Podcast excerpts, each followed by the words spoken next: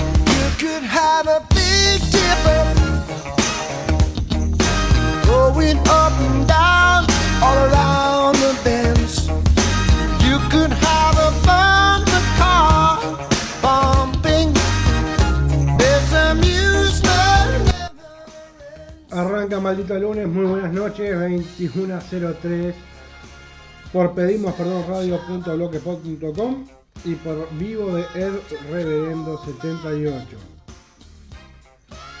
De fondo suena Peter Gabriel, como siempre, haciendo Sledgehammer.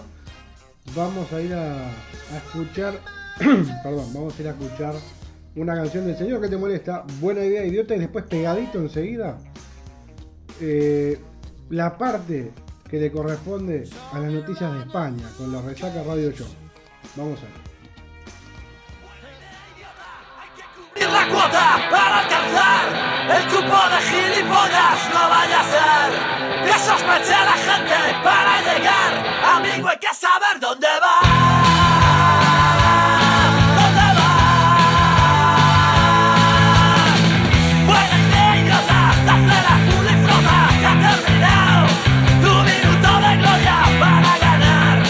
No quiero ser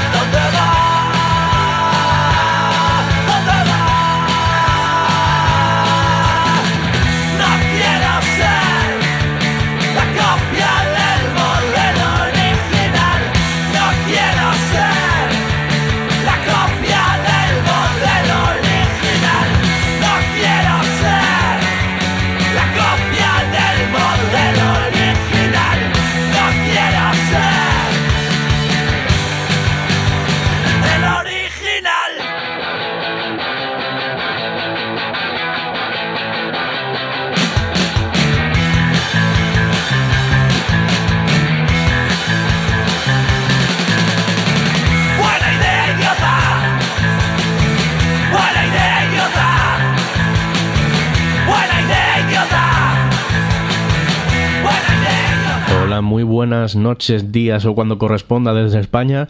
Yo soy Álvaro Rodríguez y soy el único eh, integrante de la Resaca Radio Show que siguen bien. Eh, bueno, ha habido diferentes bajas, tenemos algún compañero con COVID, tenemos algún compañero haciendo de canguro de sus hijos y de hijos ajenos, así que soy el único que queda. Eh, os vais a tener que conformar conmigo. Saludos, empezamos con las noticias desde España.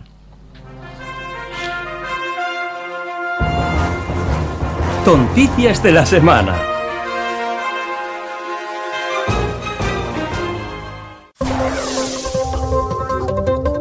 Hacienda investiga la compra de una yegua a Victoria Federica por posible blanqueo. Para quien no sepa quién es, Victoria Federica es familia del rey, familia real. Familia no de plastilina, sino real. Y nada, pues en declaraciones la yegua ha dicho que, oye, que ya en principio que de verdad que no tiene nada que ver con ninguna trama, que a ella con que le des una zanahoria va tirando para adelante. El animal fue comprado en 2015 a My Horses, una cuadra española. Mm, no aporta nada, pero tampoco esperéis mucho más de mí hoy. Plan de Moncloa contra las fake news. Segundo tropiezo de Sánchez en un mes con las reglas del juego democrático. Bueno, básicamente esto es que se quiere hacer una especie de agencia contra las fake news que lo regule y que lo eh, penalice. Básicamente esto es una cosa que por lo visto a Donald Trump no le ha gustado mucho, por lo que sea ha dicho algo así, hablando raro. Mm, me siento solo, ¿vale? Eh, hay que parar las noticias, me, siento un poco solo sin mis compañeros, pero bueno, mm, me acompañáis vosotros. Por favor, acompañadme. Hola. El presidente de España, eh, Pedro Sánchez, le desea suerte a Biden. Eh, se muestra listo para comparar con los Estados Unidos ante los grandes retos globales. En declaraciones, Biden ha dicho ¿Y este tío quién es exactamente? Porque no tengo ni idea.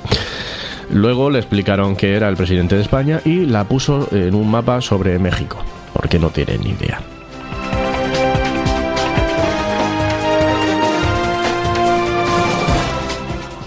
Deportes.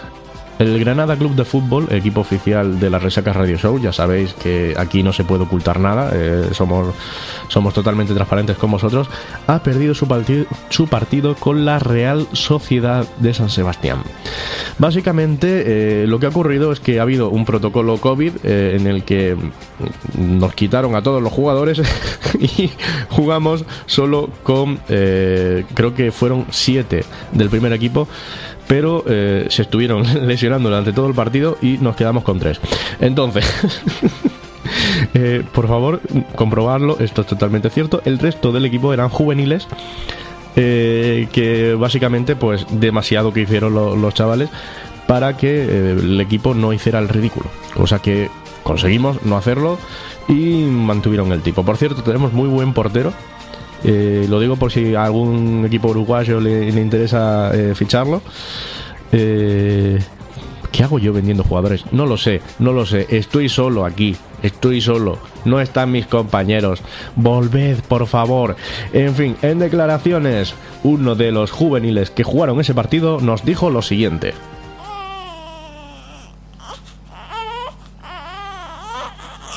Unas declaraciones, cuanto menos, impactantes locutor de la Resaca Radio Show, se vuelve absolutamente loco intentando dar unas noticias para Uruguay porque se ha quedado solo sin sus compañeros. La noticia la podéis explicar vosotros mismos porque estáis escuchando cómo poquito a poco me voy viniendo abajo. Estas son las noticias más bajoneras de la historia de la humanidad. Pero bueno, eh, hasta aquí hemos llegado por hoy. Eh, he hecho lo que he podido. Eh, os acompañaremos en las siguientes ediciones con todo el equipo de la Resaca Radio Show. Espero que llore menos que hoy. Y nada, un saludito para toda la gente de Uruguay, para toda la gente que escucha este espacio que tenemos con el amigo reverendo. Y nada más. Por mi parte esto ya es todo. Un abrazo de Álvaro Rodríguez y hasta la próxima.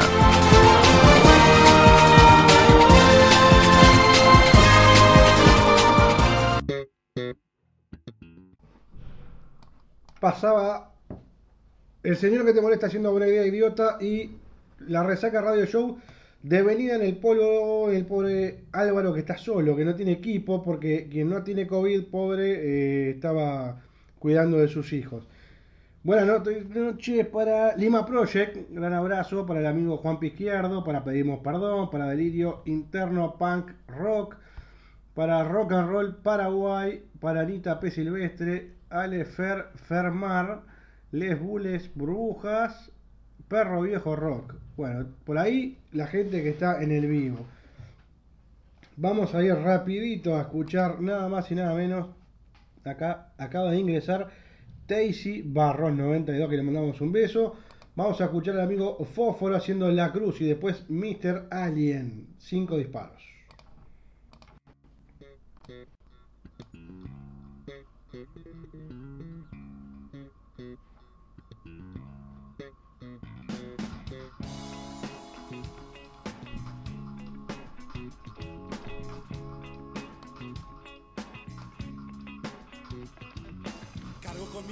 Descargo con el blues. Y con luces que se encienden y se apagan todo el tiempo. Todo es pasajero, la tristeza también lo es. Lo que hoy es muerte, mañana vida es.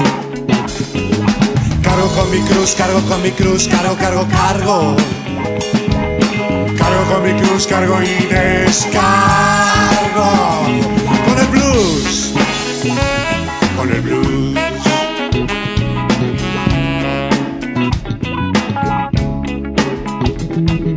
Cargo con mi cruz, descargo con el blues. Canta junto a nosotros y sentirá lo que estoy diciendo. Todo pasajero, la tristeza también lo es. Lo que hoy es muerte, mañana vida es. Cargo con mi cruz, cargo con mi cruz, cargo, cargo, cargo. Cargo con mi cruz, cargo y descargo.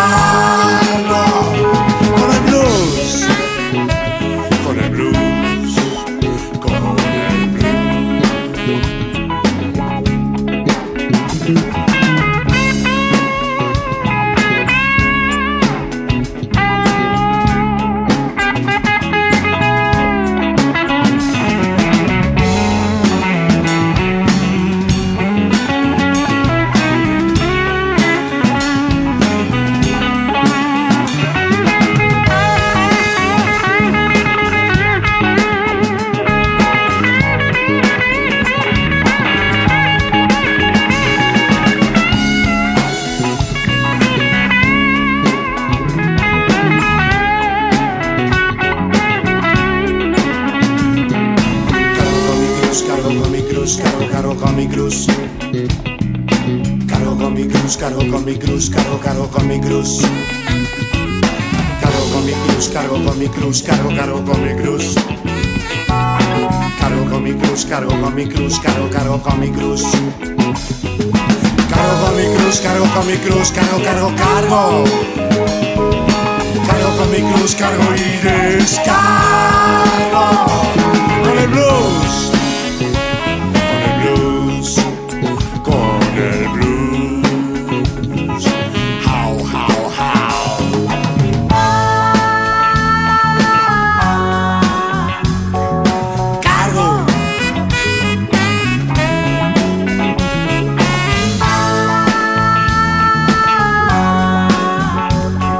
Descargo.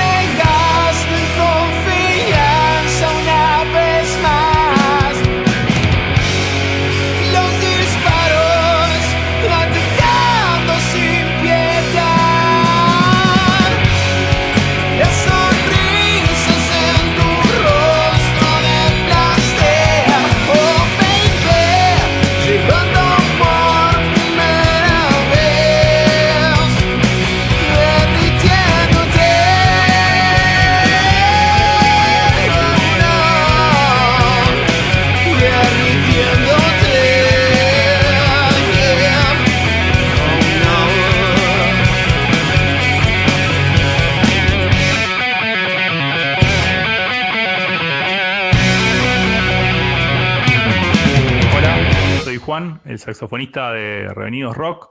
Quería mandar un abrazo muy grande para la gente de Pedimos Perdón Radio. Eh, aguanta el rock.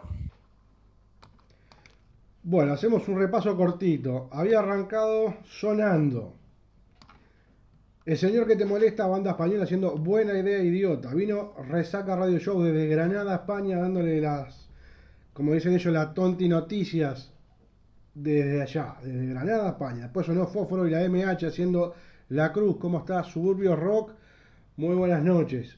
Mr. Alien fue lo último que escuchamos haciendo cinco disparos, banda argentina. Después, saludo de la gente de la banda Revenido, también banda argentina. Vamos a escuchar rápidamente a Nena Rock Band y después a The Kings. Vamos para ahí. Una voz muy, muy linda, la de la cantante de Nena Rock Band. Suena muy bien haciendo un cover, siendo Desconfío. No sé por qué. imaginé que estábamos unidos, me sentí mejor.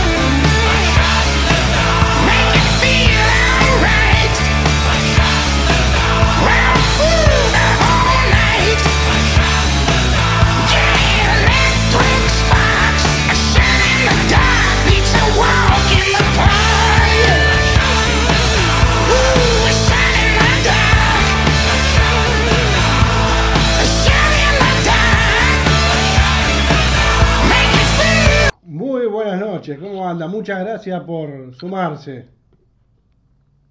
Buenas noches, ¿cómo va gente? ¿Cómo va reverendo? ¿Todo bien? Todo bien.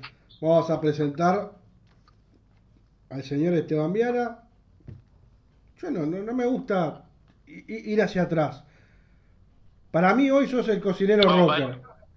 De igual después vamos a charlar un poquito. Pero para mí hoy sos eso. Y yo te tiro la primera pregunta. ¿Existe un maridaje entre la cocina y el rock and roll? Eh, sí y no. Y no. Para mí, eh, sí, sí, sí. Para mí el, el, el mito o lo que pasa normalmente de llegar a los boliches y encontrarte siempre con musa y cerveza este, junto con el rock and roll, hay que matarlo a eso, por favor. ¿Hay que cambiarlo? Para, para mí eso tiene que... Para mí eso hay que cambiarlo, Sí. sí, hay que cambiarlo. Pero estoy por eso- de- estoy convencido de que sí. Por eso, Estoy yo, convencido de que sí, de que yo creo que vos tenés la aposta. Yo creo que vos... No sé si la aposta, Sí, pero. pero una idea tenés.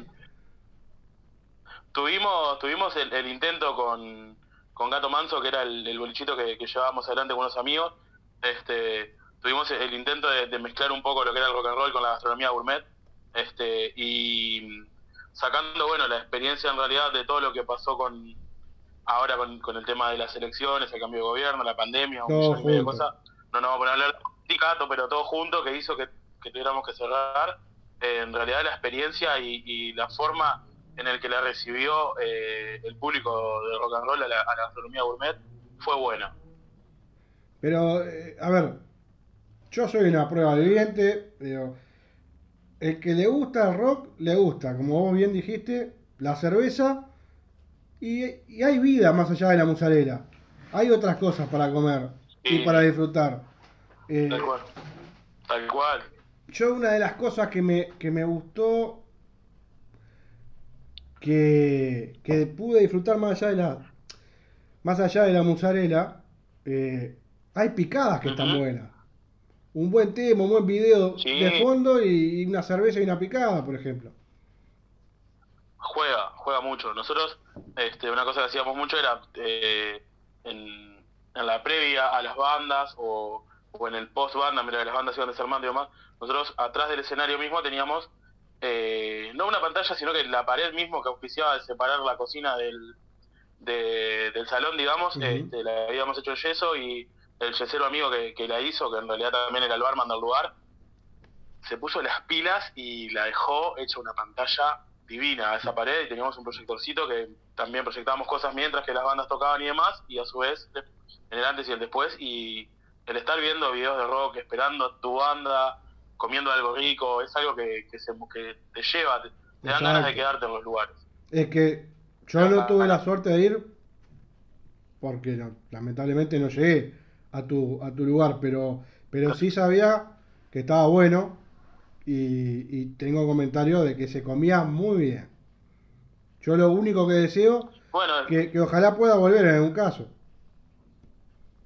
Yo no, no puedo decir si se comía bien o no en realidad porque bueno como todo como todo persona que cocina en realidad normalmente haces las cosas a tu gusto No, entonces vale. este sí me gustaba a mí mi, mi gastronomía me gusta pero porque porque cocino pensando en que en que te quiero dar a vos el sabor que, que me gusta a mí para que vos pruebes el sabor que yo quiero que yo te quiero contar que yo te quiero mostrar entonces bueno eh, es un poco eso no pero pero sí me pasó inclusive una vez eh, con el Tano Robertoni este Sí. que viejo sonidista viejo viejo músico este que llegó a hacerle sonido a la banda de Marcelo Lazo Sí. este que fue una, una de las últimas bandas que tocaron en allá en el boli este y me dice vos espero que la pizza esté buena porque todas las noches como pizza llego a laburar y me dan pizza le digo mirá Tano le digo tu rato te damos alguna otra cosa no para que vaya comiendo le digo pero eh, recién llegaste están saliendo las pizzas porque aparte tenía el horno a full de- Claro. de- preparando la noche armando la, armando la, la previa digamos la, la mise en place este, le digo, mirá, recién llegaste, le están saliendo las pizzas para para afuera, le digo, si que tenés hambre ya, en el medio te tiro una mozzarella, después vemos. Después vemos. te todo, todo pronto. Claro. Y... Ahí se nos cortó un poquito, pero ya vamos a volver. Estamos charlando con este. me hago la pizza,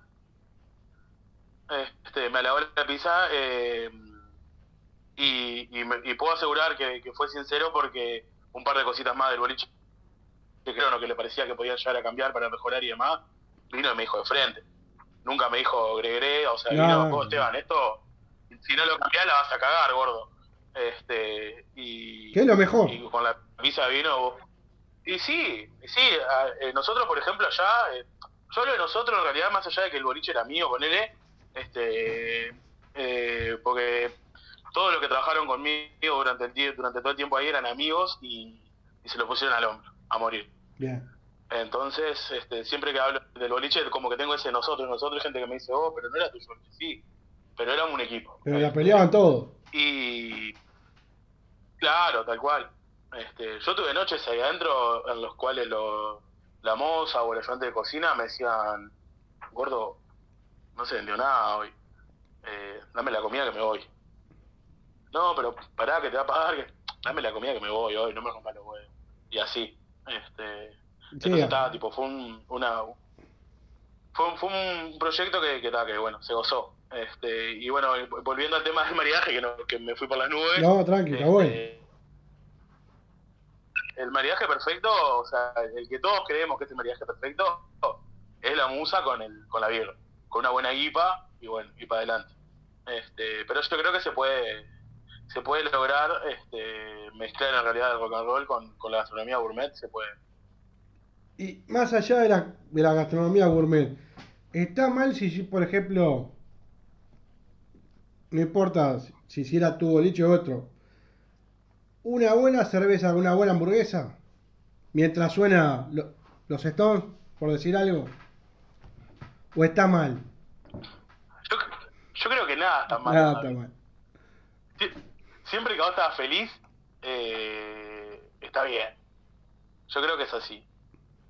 Siempre que vos estás feliz, está bien. Y, y si tiene que ver con otra persona, o sea, vos y una persona más, si las dos personas están de acuerdo y, y a los dos los hace felices, está bien. Ahí va.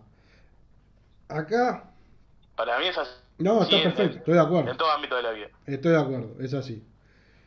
Tengo que, que- que hacer la, la- la pregunta porque, primero por chusma, este, pero primero también por cómo lo viviste. ¿Cómo fue estar en, en Masterchef? Y Masterchef tiene, tiene un proceso largo, ¿no? Es como que mm, empezás toda la parte previa con los castings y es como, pa, pa, quiero estar ahí, quiero estar ahí. Llegás ahí y es como todo mágico y pasan los rodajes y te querés ir. ¿Te querés decir? Sí. Esa, esa es mi forma de, esa es mi forma de ver Masterchef y fue lo que y fue lo que vi en, en varios compañeros y lo que conozco de, de compañeros de otras temporadas que después conversaron conmigo que o sea que después viste nosotros nos entramos a en, en el viaje nos entramos a conocer ¿no? lo de Claro. las temporadas anteriores lo de las temporadas de- después este yo un poco me abrí igual de, de- de todo el tema Masterchef este de todo de todo lo que tiene que ver el ambiente en sí Masterchef me abrí un poco porque estaba es un ambiente muy muy clasista entonces decidí como ta, vivir mi vida por un poco como decís vos para adelante volver a ser Esteban si bien sí por ejemplo en este momento estamos transmitiendo desde un Insta tengo dos Instagram tengo uno comercial y uno y uno personal. Eh, El personal es el cocinero rocker, si bien lo uso un poco también para vender y demás, porque todo, en- todos en la vida necesitamos laburar y si no laburamos no comemos. Este, y este que estamos transmitiendo ahora como que es un poco más comercial, lo tengo que puedo pagar publicidad y no sé qué, y bueno, es Esteban Masterchef. Este, porque bueno, fue un proceso de mi vida que lo viví, es algo que, que bueno, como te decía, tenés todo un proceso de casting.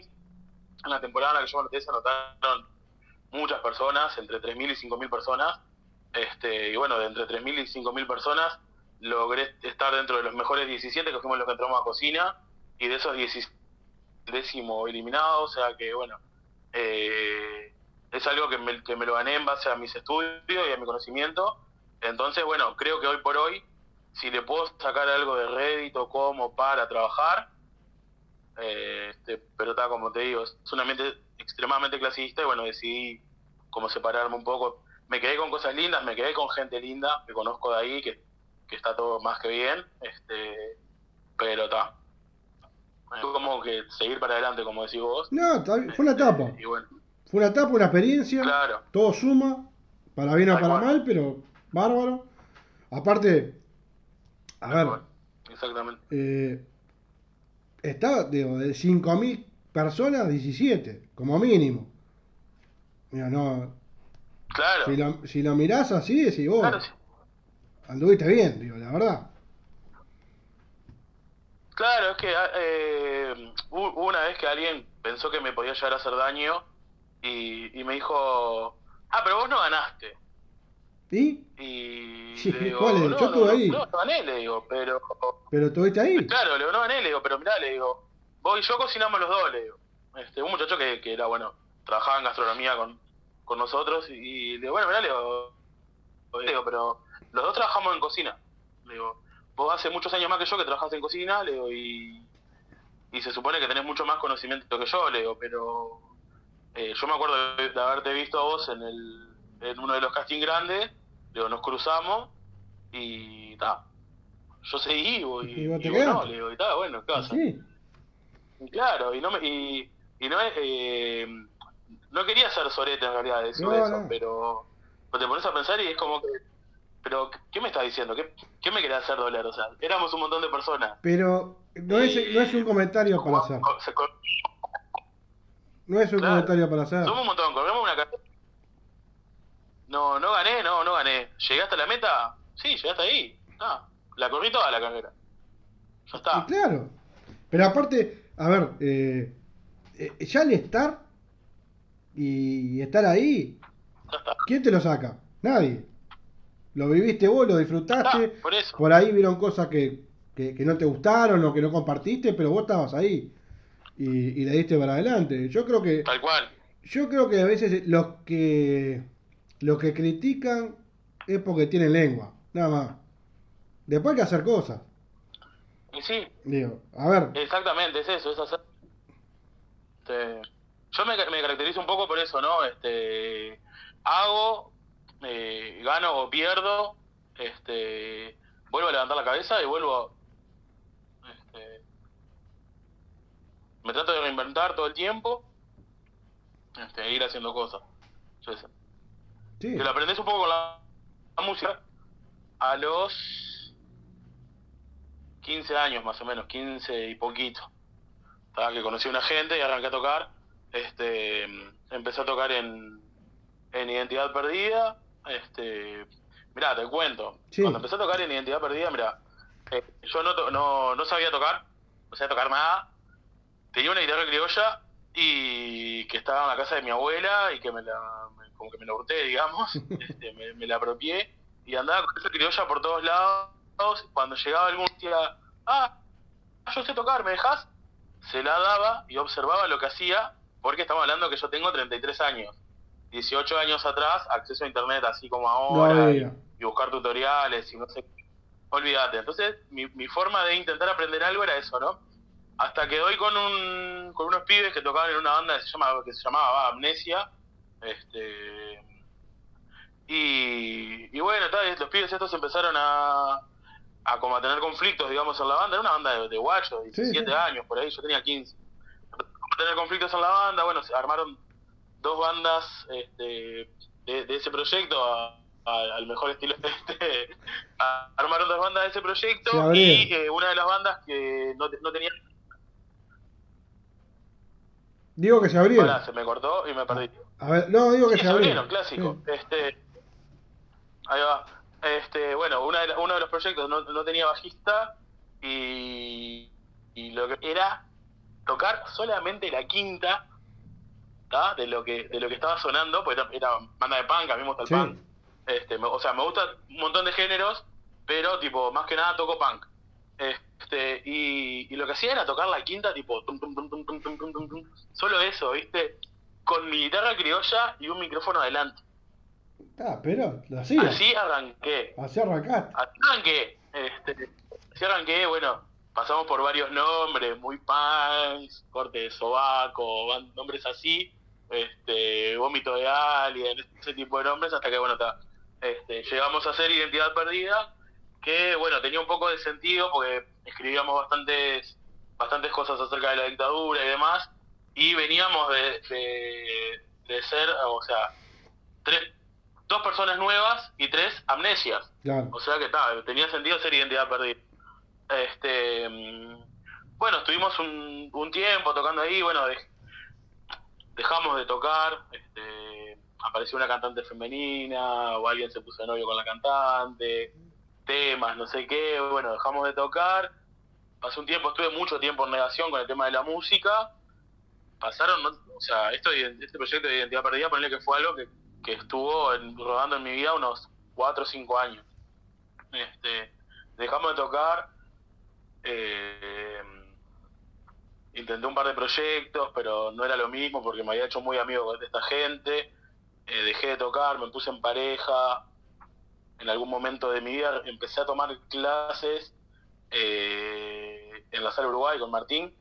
Fui tres clases, me voló este, mal y bueno, empecé como más autodidacta ahí a, a aprender un poco más lo de, de temas de viola y eso, y empecé a escribir canciones.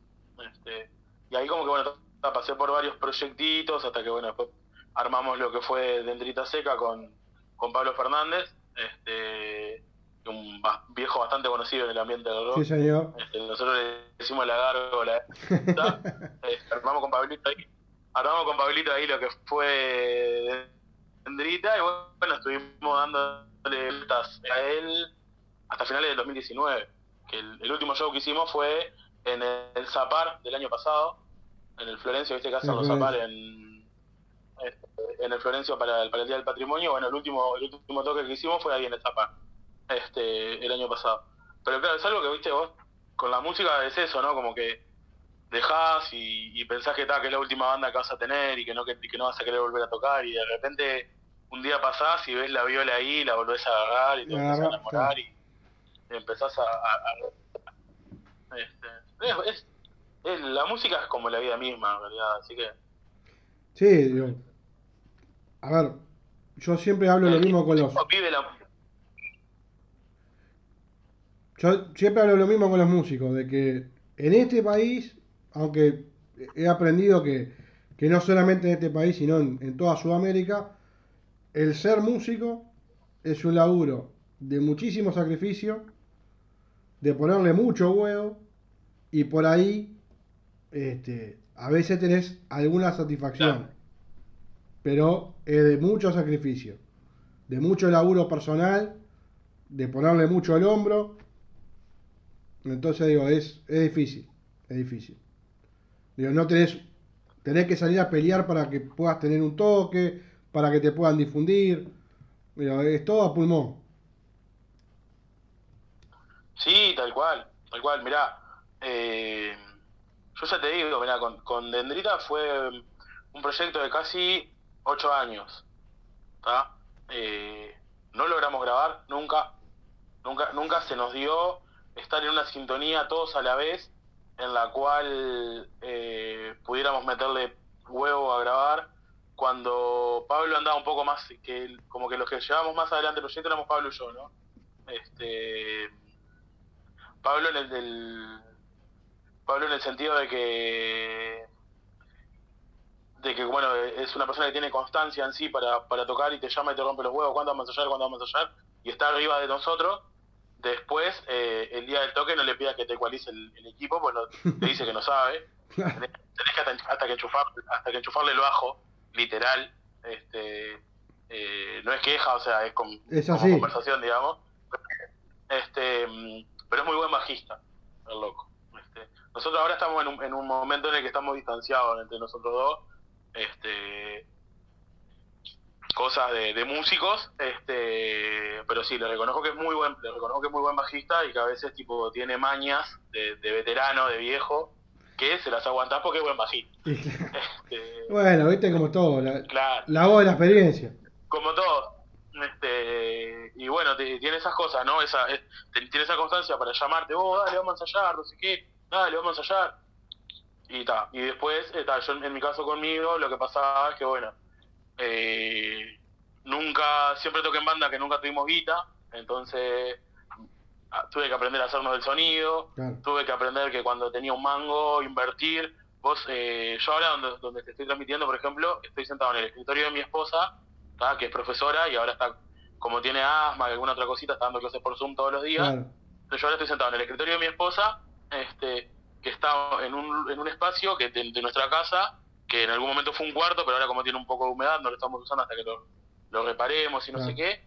Y tenemos el escritorio de ella y de, a- de este lado mío hay, eh, está mi guitarra, un bajo, hay varios amplificadores, jirafas, cables, micrófonos tirados, todo eso arriba de unos pallets para que no hagan humedad, ¿está? Cosas que en algún momento que tuve un dinero fui invirtiendo Claro. para poder tocar. Porque vos, vos vas a los boliches, por ejemplo, una cosa que tenía Gato Manso, por ejemplo, es que era medio cagada, sí, era una pis, medio pelo, sí, pero teníamos la batería. Este, Es no importante. tenías amplificador de viola, bueno, tenías eh, no tenías amplificador de viola, bueno, Esteban te prestaba el, el amplificador de viola de él. Claro. No tenía amplificador de bajo, bueno, usabas el amplificador de bajo, el viejo Pablo. Este, Pero- y así. Pero Este, estaba bueno teníamos, teníamos nuestra teníamos nuestra salita armada ahí Claro. y bueno, está, y, y, y- y a huevo, este, entonces claro, yo como te decía, al haber tocado siempre en bandas que nunca teníamos guita, aprendí como un poco a, a armarnos para nosotros el sonido, eh, a afinar todos los equipos, armar las pedaleras mías, la pedalera de, de Pablo, cuando en los momentos que empezó a usar pedalera, este, lo, me armaba la batería, o sea, no tenía problema. Este, y bueno, está, a huevo es como que está, tocábamos. Pero claro, nunca llegás como el músico que disfruta realmente, el músico que, que ya está consagrado, por llamarlo de alguna forma, que disfruta tocar, porque llega y se sube a tocar. Llega al lugar y se sube a tocar. Sí, sí, Ya sí. tiene su... su Todo armadito. eh, eh, no sé no sé bien cómo es que le dicen, eh, creo que stage le dicen en, en, el, en el mundo del rock and roll. Yo nunca tuve en, en el cine, nosotros decimos pero al que arma todo, o sea, Claro. que, que- que es como el electricista, después del gaffer en cine. Creo que stage se llama en, en el mundo del rock and roll. Nunca tuve uno. Este, No, eh, siempre jodía con siempre jodía con el hijo de, de Ingrid Luna, de Ingrid en la cotorra. sí. Ah, siempre jodía con, con, con no, el hijo de Ingrid que algún día él iba a ser mi, Tu stage. este, mi ayudante y me iba a armar, iba, ahí va, mi stage, y me iba a armar todos los, los equipos, no sé qué, porque tal, el pibe, Ingrid en algún momento fue nuestra manager, este, y, y, el pibe iba siempre a los ensayos y, y preguntaba, ¿y esto cómo anda? ¿y esto no sé qué? Este, pero claro, los músicos en realidad ya consagrados, como te digo, llegan a tocar, disfrutan el show, Sí. no están cansados, no están con estrés, no están dudando si les quedó un cable mal puesto o no, o sea, está todo resuelto. Entonces Sí, llegás sí. y lo, disfrutás al show. Es verdad, es verdad, es verdad. Y hablando de disfrutar, vamos a, a escuchar un- unos temas que, que vos elegiste. Vamos a arrancar por Bien, Carajo, haciendo invisible, este, con Wallace. Y después Pecho de Fierro, haciendo aquel que traiciona. Así que vamos para ahí, primero escuchar esos dos temas.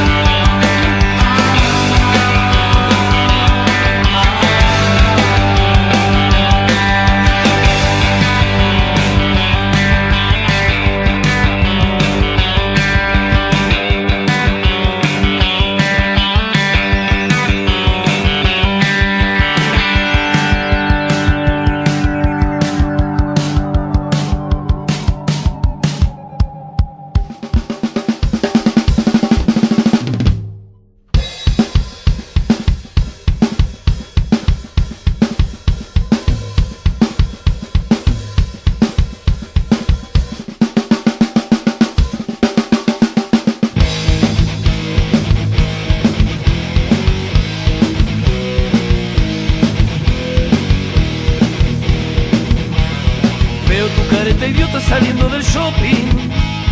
Veo Rivera montado sobre su caballo, frente a él, la cruz blanca del poder. Llaman civilización a nuestra barbarie, vieja verdad es que nadie la dijo en la escuela. Festejamos fiestas de otras tierras.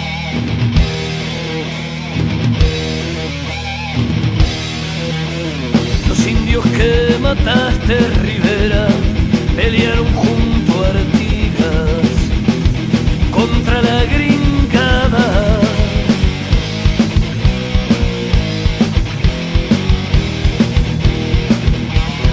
Veo tu careta idiota saliendo del shopping. Veo a Rivera montado sobre su caballo, frente a él,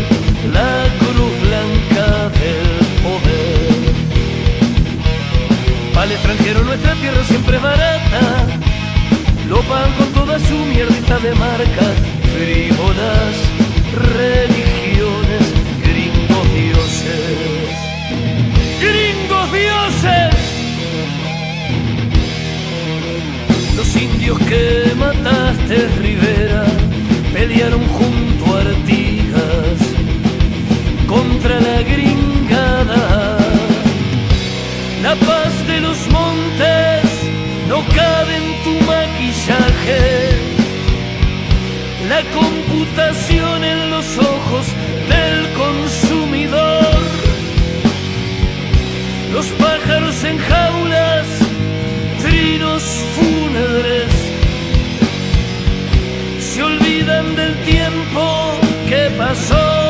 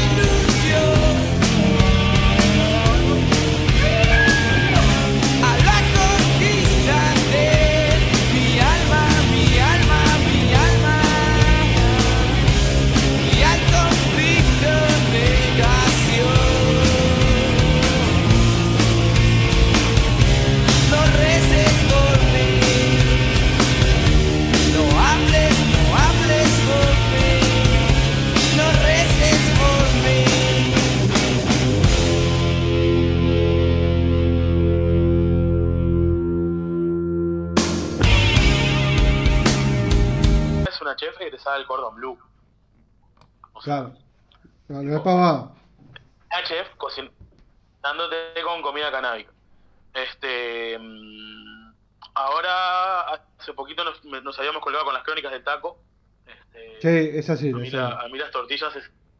La, la tortilla es algo que, que me encanta. O sea, no. Desde que las descubrí, no, no, no imagino mi vida sin, sin que exista la tortilla en la vuelta. A mí me pasó Eh, es como que. dos cosas. La, la, el taco es el taco y te- me saco el sombrero. Está, está buenísimo.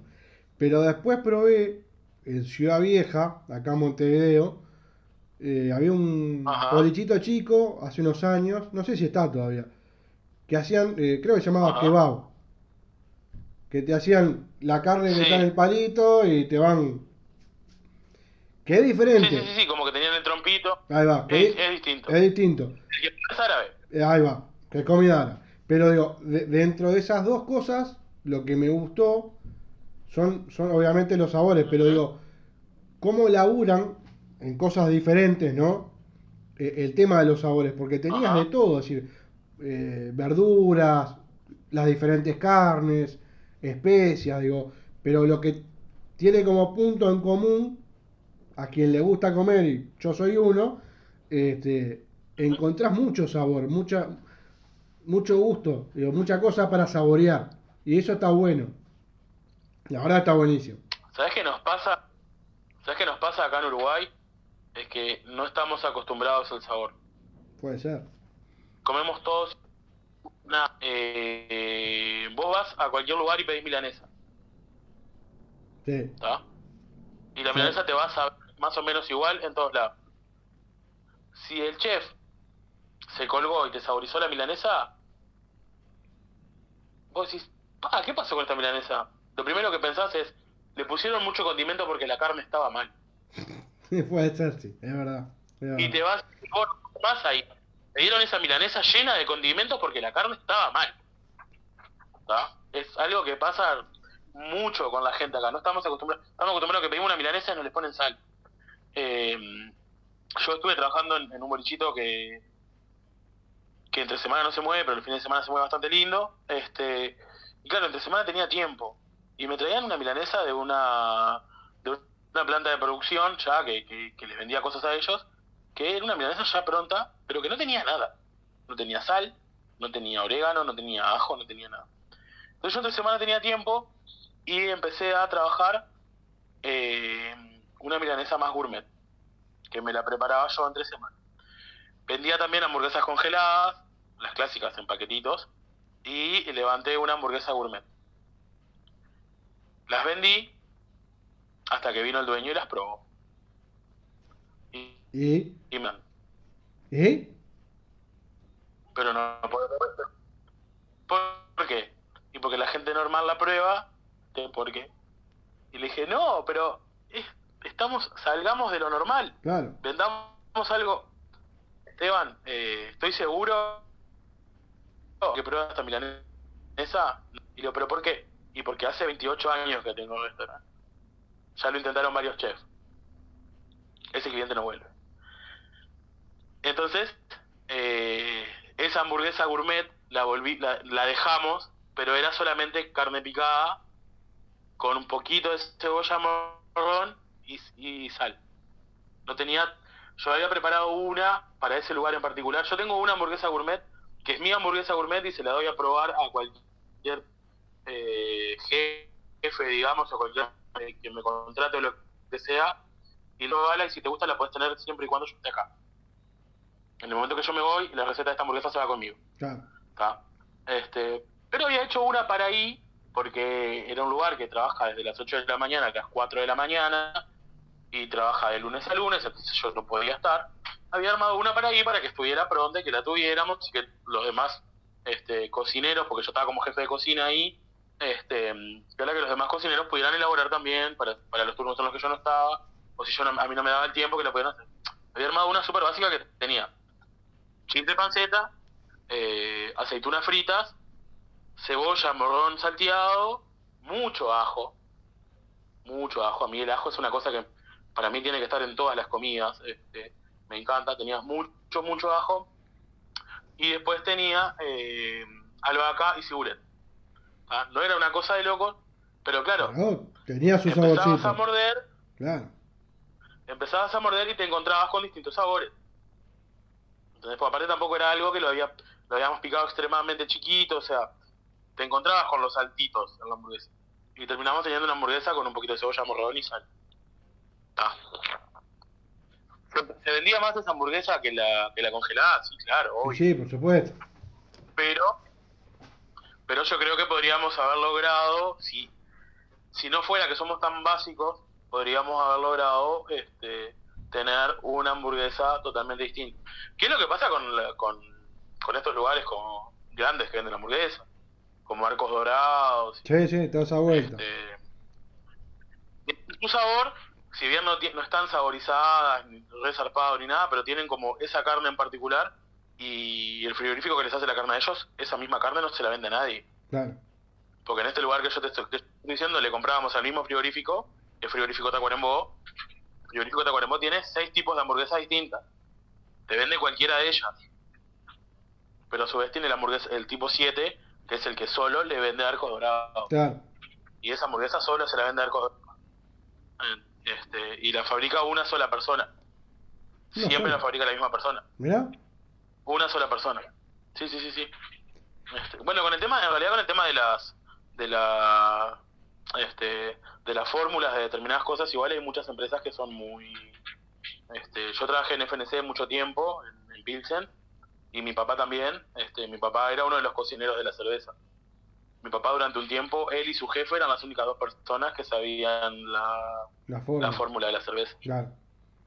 eran ellos dos nada más los que sabían la fórmula de la cerveza.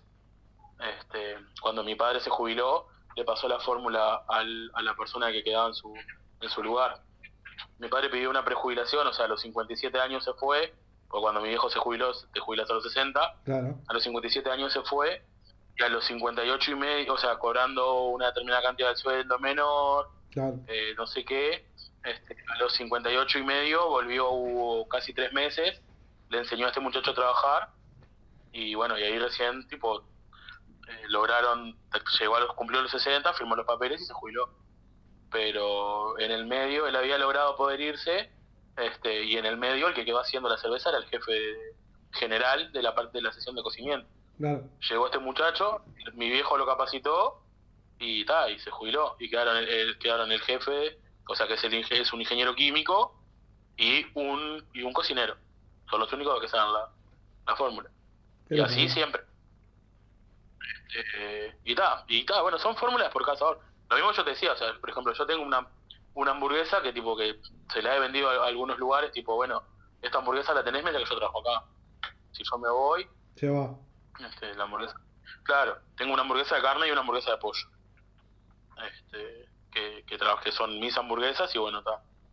Este, ta, es eso. ¿Está bien? Son, son como, como, como tipsitos en realidad que uno tiene y que bueno, o, o te sirven para que te, para que te puedas quedar siempre trabajando en un lugar y que te Claro. necesiten, o ta. Este, una vez en un lugar que funcionaba bastante, ofrecí vendérselas, o sea, venderles la receta, este, pero ta, no, no, Lo quisiera. no llegamos a, a- A un acuerdo. no llegamos a los números. Ah, está No bien. a acuerdo. hay- hay, eh, si hay algo que haces bien, lo tenés que vender bien. No podés perder. Exactamente, exactamente, exactamente. Este, hay un meme medio sexual acerca de eso, de que el padre le dice a una chilena que se hace algo bien que, que nunca lo haga gratis, Sí. este, pero bueno, está. Después se encuentra con su hija en un stand, pero bueno, está. ¿qué va a ser? Toda- Este, eh, toda la vida. eh, toda la este, y bueno, Hoy, este, ¿qué te iba a decir? sí. No, no sé, me perdí. No, A hoy, veces me pierdo. hoy en qué estás? Hoy. Hoy, bueno, mira, hoy estoy en realidad, eh, bueno, proyectando algo para, para antes del verano, que espero que salga en un par de días. Que bueno, está nada, no, no quiero hablar porque no... No quememos. Después estoy trabajando, después estoy trabajando eh, en redes sociales para, para un restaurante chiquito en Paso Molino. Este, me estoy encargando de lo que son las redes sociales y eso de ahí del lugar. Y estamos proyectando con un amigo eh, eh, una serie de... Yo con, con varios amigos hace tiempo tuvimos un programita en YouTube que se llamaba Martes Che, este, donde hacíamos como entrevistas, digamos, eh, que hacíamos, hacíamos una receta por día, o sea, un tutorial de, de comida, Ah, y ese tutorial lo hacíamos como, como entrevistando a algún personaje, amigo y demás. Hice algunos con amigos, hice, alguno con, hice uno con mi sobrino, por ejemplo. Después hice varios con, con David Rodríguez, que es un, un drag queen de acá de Uruguay, que es un capo. Me cago de risa con él. Si está mirando el video, no sé, ni, ni, ni voy siguiendo quién, es, quién entró no. Si está mirando el video, David, un capo. Este, hice uno con el bananero, hice con, con la gente de Iván. Este, Un crack. Sí, sí, sí, con, con el bananero pegamos un poco de, pegamos un poco de onda ahí, este, después de lo de Masterchef, por suerte, y nos, nos hicimos bastante, bastante pegados. Este, bueno, y ahora estamos proyectando algo que se va a llamar Es lo que hay, que si quieren, si los que están, que si nos quieren seguir en, en Instagram, es, es lo es lo que hay punto cocina. Este, que lo que vamos a hacer en realidad va a ser una serie de videos en vivo a los cuales le vamos a caer a la gente en su casa y vamos a cocinar con lo que hay. Con lo que haya. Es decir, eh, eh, te tirás, te tirás red. Exactamente, eh, la idea es esa, es llegar, abrir la heladera, este ya hemos hablado con algunas personas para que nos abran las puertas de su casa, Claro. sí, lo que no saben cuándo le va- qué día le vamos a caer ni a qué hora, este los, eh, los, los videos en vivo van a ser días X, o sea, no van a ser días marcados, Claro. sino que vamos a caer de la nada y vamos a empezar a transmitir. Es medio una cagada en realidad porque ta, o sea, no, la gente no va a estar esperando a tal hora Esteban transmite en vivo como vos que transmitís el, el maldito lunes. Sí. Este, Pero la idea está buena. pero tal, La idea eh, está ti- buena. Tiene esa, esa sorpresa de que bueno, te vamos a caer en tu casa, por ejemplo, un día y vamos a cocinar ahí con lo que encontremos en tu, en tu heladera. Este, le decís, si bien le estamos avisando a algunas personas que en cualquier momento le vamos a caer, este, para que está bueno, si cuando, cuando le golpeemos la puerta y vea que somos nosotros, no sea tan, tan de sopetón. Claro. Este, Pero la idea está buenísima. Porque, a ver, bueno, sé, podés patinar de lo lindo, ¿no? Te- por ahí te, te, te encontrás con una remolacha, dos limones y un huevo y. Está salado. y si me encuentro con una remolacha, dos limones y un huevo, vamos a hacer tremenda mayonesa Qué grande. de remolacha. Qué bien, qué bien. Claro, vamos a hacer tremenda vamos a hacer mayonesa de remolacha y bueno, eso es lo que hay en la heladera. Y sí, después ahí, a la cena. Un cajón serio, claro, en el que, imagínate, no sé, esos tres ingredientes que vos me tiraste. Sí. Yo llego a tu casa, me encuentro una remolacha, eh, dos huevos y un limón, me dijiste. Exacto. Una remolacha, dos huevos y un limón. Eh, normalmente en tu casa, ¿hay harina, Sí. Sí, aceite, también. sal? Sí. Perfecto. Hacemos harina, aceite, sal, agua. Hacemos unas tortillas Bien. de harina de trigo. ¿Tá? Si tenés polenta, mejor. Las hacemos mezcla de trigo maíz, pero si no tenés polenta Ah, o harina pan, las hacemos una tortilla de harina de trigo. Hacemos una tortilla de harina de trigo. Las cortamos en triangulito. Nos hacemos una buena mayonesa de, De remolacha. Si tenés una si tenés una remolacha grande, Sí. aparte de la mitad de hacer una, una mayonesa de remolacha, nos hacemos unos chips de remolacha también. Es buena idea esa. Yo, Esa tortilla yo no los comía. Yo los chips de, de- no los comía, están buenísimos. Están de más. Yo la remolacha solo el chip. Solo el chip. El de No, cosas no me llama la mirá, atención. mirá qué básico que soy la yo. Pero mirá qué básico soy yo. te la- La, la remolacha, yo solamente te la comía aceite y sal, fría, ensalada, nada más. Pero después probé los ¿Cocida chips. y-? No, no, eh, viste en la. En la, ¿cómo es? En la olla a presión. Y después. Chao, fría. Olvidate. Ah, pero ya, ya estás recheto, o sea, eso se lo No, no, no, no, no, no, no, no, no, no, no. Yo no, mi señora. Yo te, te voy a Ah, ser. bueno, no, bien, no, bien. te voy a ser sincero. Si vos me das, me decís, mirá, mirá, Juanjo, vení y pelá papa, vos me das una papa y, y soy peor que Animal Lecter. La descuartizo la papa, no sé pelar. Soy un desastre. Bueno, está. Lo único que me animo a Ah, hacer. No, vale, lo único que me animo a hacer es omelette, milanesa, de cero, de cero, con la carnecita, todo. Este año aprendí a amasar, mi señora comió, no murió, así que bueno, zafamos. ¿Qué amasaste? No, hice tipo, tipo como una masa como para hacer un calzone. Nada raro. Y tal, zafó. Ah, una, una masa de levadura. Una masa de levadura. Sí, sí. Tampoco le vamos a decir una cosa de loco. De- Ah, Yo tengo una masa de levadura que te zafa para todo. ¿Sí? Yo tengo una masa de levadura que te hace pizza, Bien. te hace pan, te hace calzones, te hace empanada. Todo. Si la apurás, te Espectacular. hace tarta. Es si la apurás, golazo. si la apurás, pre- prefiero no usarla para la tarta, pero si me agarrás apurado, te hago tarta con esa de levadura.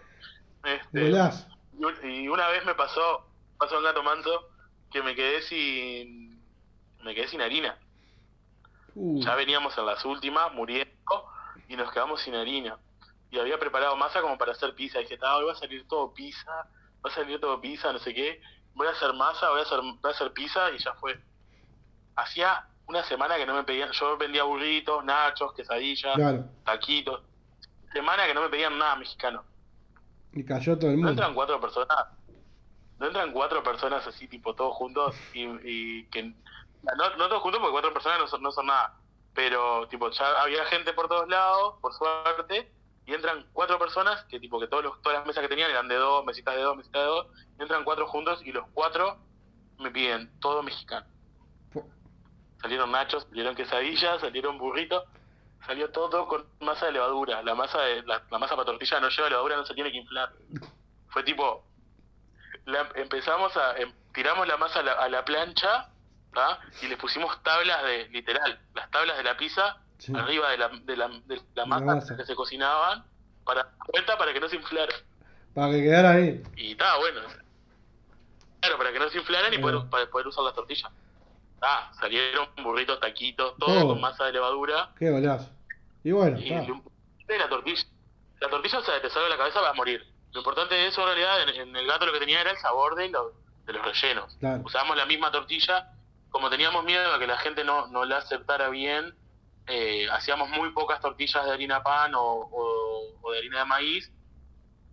Y le preguntábamos a la gente, tipo, ¿ya comiste? Cuando, cuando nos pedían comida mexicana, ¿ya has probado comida mexicana? ¿Cómo te sentís con, la, con las tortillas con harina pan? ¿Cómo te sentís con las tortillas con harina de maíz? Si no estaban de- muy de acuerdo o no tenían mucha idea, salían tortillas de harina de trigo. Claro. Al mejor estilo rapidita. Sí, sí, sí, va.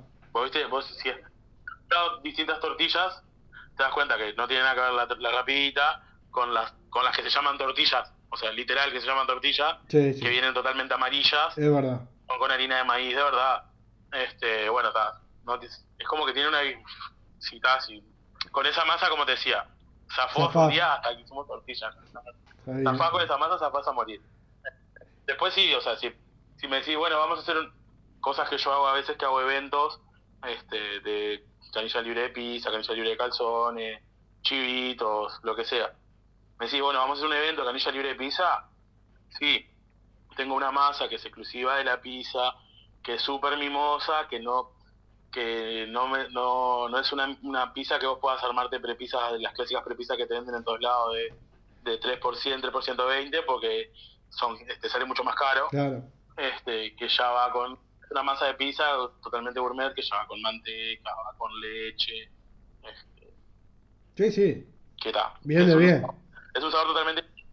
Pero la, la, la, la masa esta básica que te digo, que, que te zafa para todo, que es agua caliente, levadura, eh, harina, aceite y sal.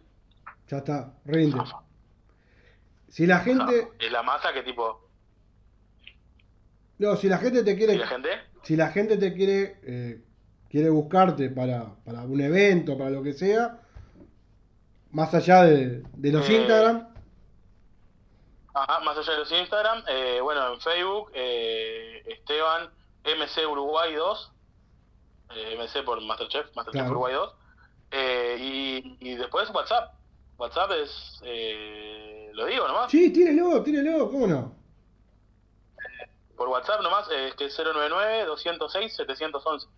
Perfecto. Este, hacemos todo tipo de eventos, este, también eh, tenemos un servicio, a veces tenemos, tengo un servicio de como de chef a domicilio, digamos, o sea, si tenés un evento particular medio chiquito, este, pero no querés estar vos cocinando y demás y eso, bueno, lo que hacemos es que, bueno, voy a tu casa, eh, dependiendo de la cantidad de gente, puedo ir solo o con mi ayudante de cocina, Claro. este, que trabajamos juntos, eh, porque teníamos el boliche, cada evento que hay o lo que sea, si yo tengo que trabajar con alguien, trabajo con él, vamos a tu casa, eh, nos mostrás qué equipos tenés, nos decís qué querés comer y te armamos un presupuesto en base a lo que vos quieras comer, la cantidad de personas. Eh, eh, bueno, te cobramos una seña en realidad por el por el tema de ingredientes y demás, o, o, o compras vos los ingredientes, como eso como, como quieras vos.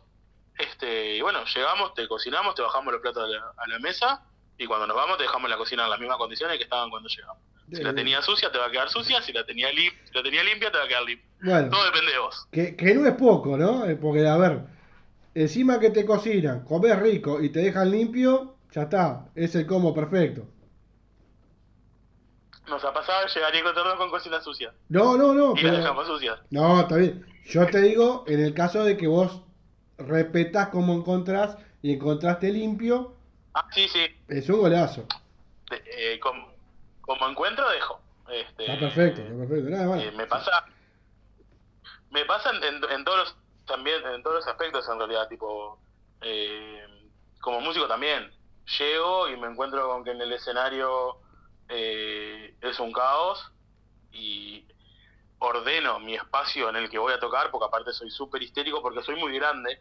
Este nosotros personalmente no nos conocemos. Te doy un aspecto de grande así por la pantalla pero si me conoces personalmente te vas a dar cuenta de que soy muy grande. Este entonces me busco mi espacio en el que yo voy a tocar y me siento cómodo y no voy a molestar a los demás músicos Claro. ni a me pasó no sé si conoces segun- segunda vuelta por ejemplo. Sí, segunda vuelta viste que a- ahora te tocas abajo pero antes tocabas eléctrico eh, arriba exactamente.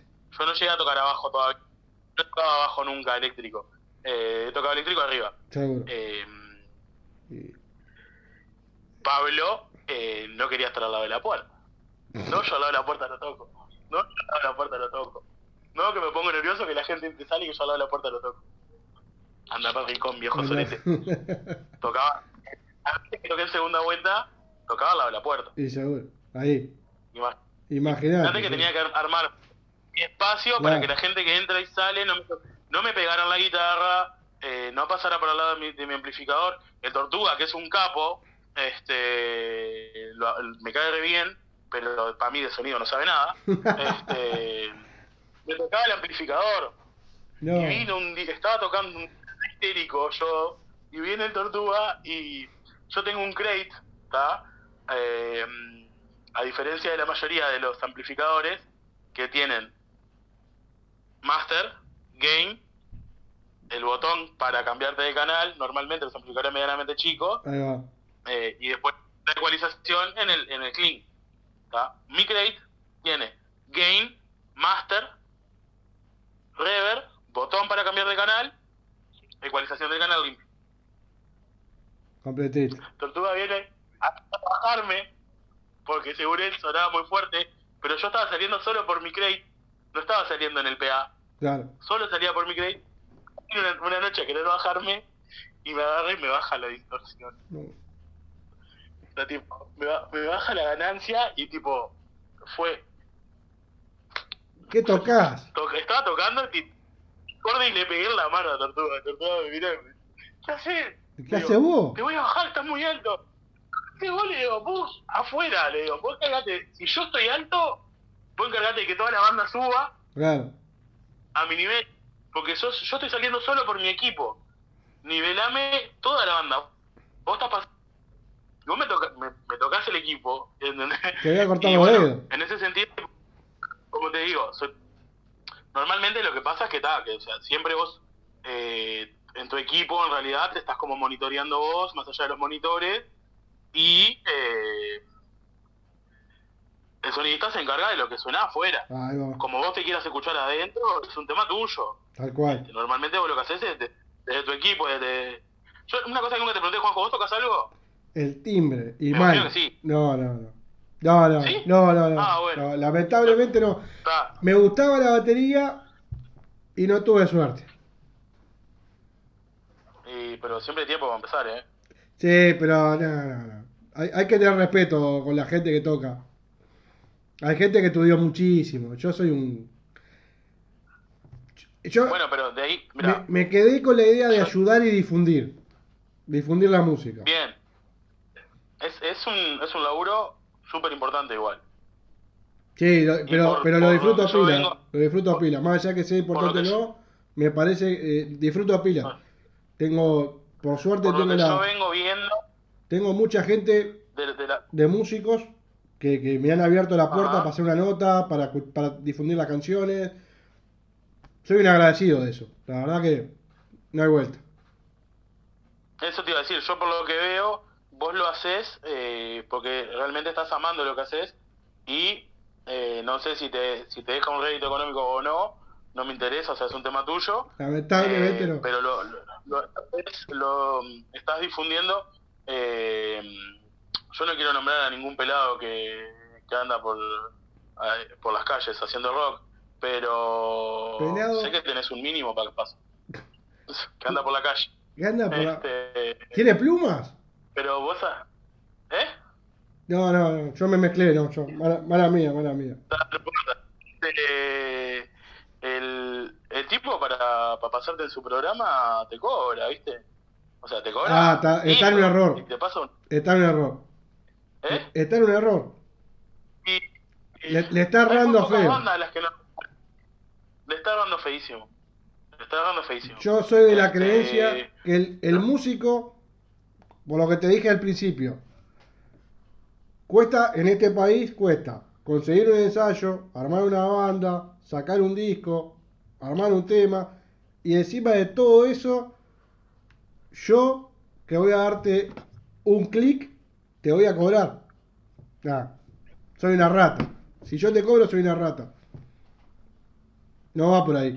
Exactamente. Yo, yo lo que creo que, que tendrían, que sí está bien para, con el tema de comunicaciones, bueno, eh, vos tenés tu programa, es el más escuchado, porque es uno de los programas de rock and roll más escuchados de este pelado que yo te estoy hablando. Sí, sí, sí. Tenés tu programa, es uno de los más escuchados. No te das cuenta de quién te habla. Sí, sí. Este, es uno de los, pluma. es uno de los programas más escuchados.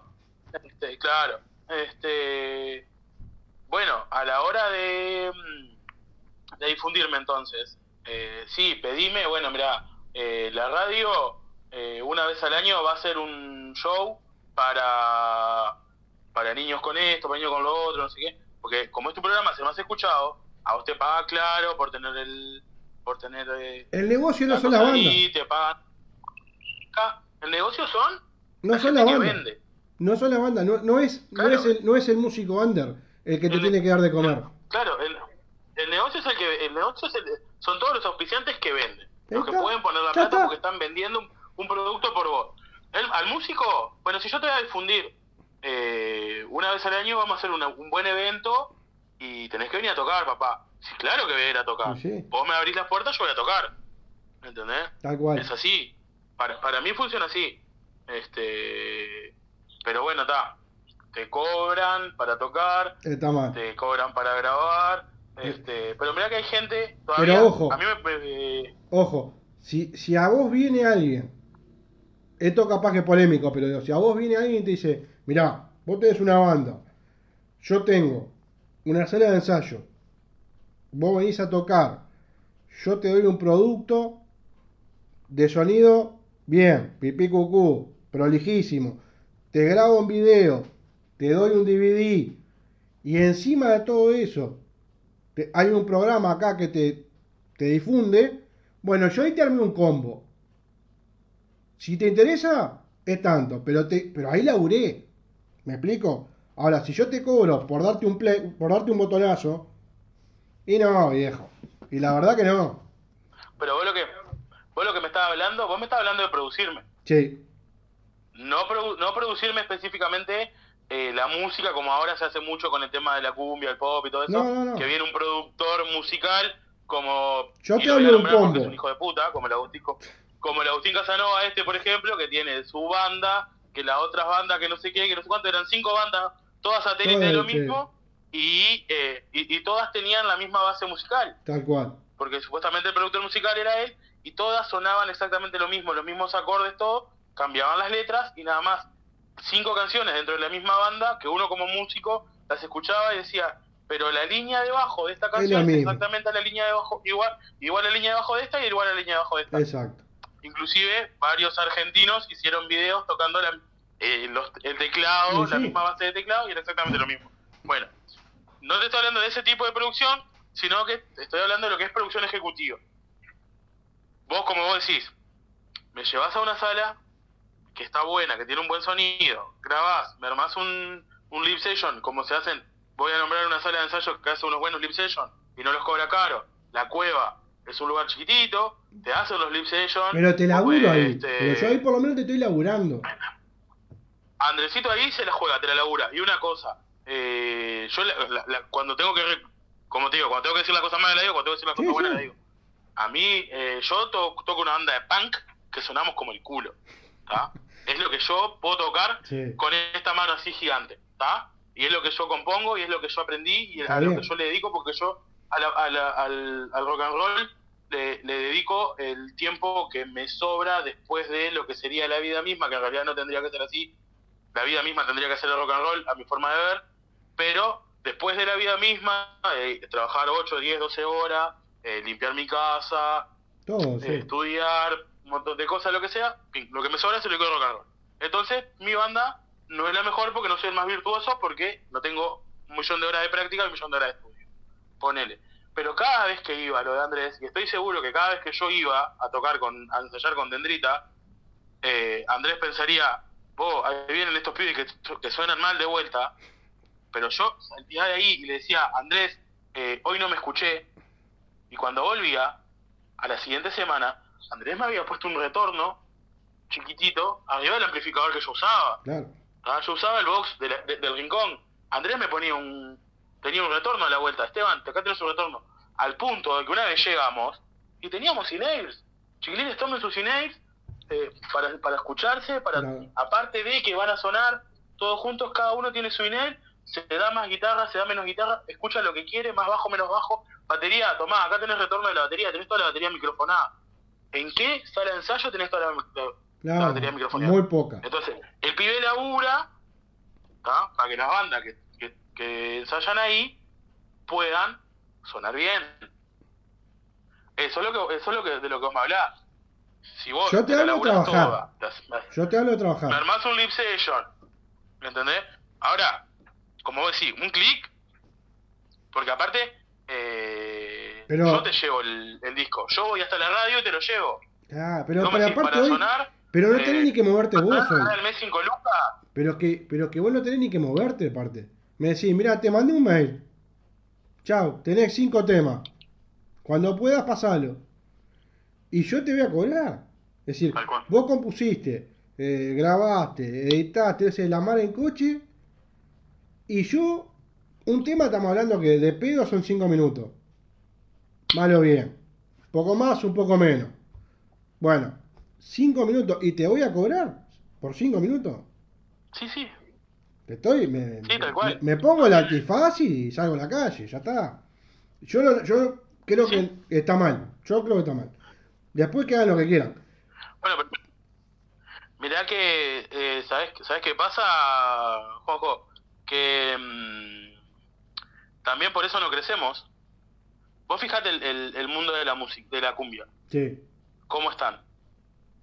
¿Por qué? Pues tienen un, más allá de que el producto musical al final sea malo, pero tienen un productor que es el que tiene el dinero, sí, que te lleva a la sala, te graba, como vos decís, te pone una sala como la gente, te lleva a la sala, te graba, te graba un video, el video va y le paga al de la al de los desayunos del 12, al de la mañana del 10, Sí, a no sí, sé qué, le paga para llevarte a vos a tocar en vivo eh, y que te- mientras que estás tocando en vivo te muestren el pedacito de video que no tocas en vivo, mentira, vas a hacer playback exacto. y poner la plata. Yo que la, yo que la tengo en el fondo todos los días, acá atrás mismo, acá yo cuelgo la ropa, pegado, tengo una chapa, ¿tá? o sea, porque tengo, este- esta es la pared de, de mi casa, atrás yo tengo el, una cuerda de- para colgar la ropa Sí, y todavía no hice mucho porque yo esta casa la compré hace cuatro años, le estoy metiendo, invirtiendo a la parte de adentro, la parte de afuera no me interesa, sí, todavía, entonces, eh, donde termina la casa de la vecina y termina la mía, que, que esta parte de acá termina como en una L, tengo tres postes de madera, una chapa y tejido. La chapita la tengo para que no pase el perro. Y tejido. Hacia arriba, tejido electrosoldado. ¿Está? Entonces, el sonido viene todo para acá. Y todo escucha las mismas ca- canciones. ¿Qué? Porque se levanta y prende la radio en esa estación. Entonces, a él- al dueño de la estación se le paga y todos los días yo, por repetición, me las sé todas. Exacto. Yo tengo un alter ego que en vez de ser el gordo Gucci, es el gordo Chanel, ah, que es un alter ego mío que tengo, en el cual yo cambio eh, las letras de las cumbias por cosas eh, en las que en realidad es lo que te están diciendo eh, sin filtro. Phil. Está bien. ¿tá? Está bien. Este, con, con- Yo mucho, o sea, de- eh, empieza la canción, lucuroncia además, y yo sin filtro. Sí, Phil. ¿tá? Está bien. Está bien. Yo te cuento algo. me escuchen y piensan, pero en realidad es lo que estás escuchando de verdad. Por repetición, porque las tienen todo el día.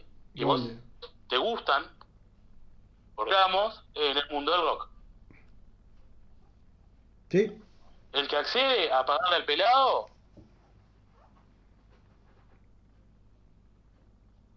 y es los que y son las bandas que nosotros pensamos que son bueno. Mirá. Este año, con la pandemia, Me, me- que nos queda- a ver ahí. Ahí Este sí. año, eh, desde mayo a hoy, desde mayo a hoy, en la- o mejor dicho, desde junio a hoy, en Pedimos Perdón Radio Online, sonaron 300 y pico de bandas diferentes. A ver ahí, ahí nos fuimos, ahí nos quedamos. Me sin- perdí. Ahí, perdón, a ver ahí. sonaron Sonaron arriba de las Pandemia. 300 bandas, todas under, todas emergentes, ¿está? Pero no solamente de acá, de toda Sudamérica, de España y de México. Porque hicimos un certamen, ¿está? Donde solamente para que mal, mal, mal, mal. para que se, se nos está cayendo la transmisión. A ver ahí. Para que ya volvemos.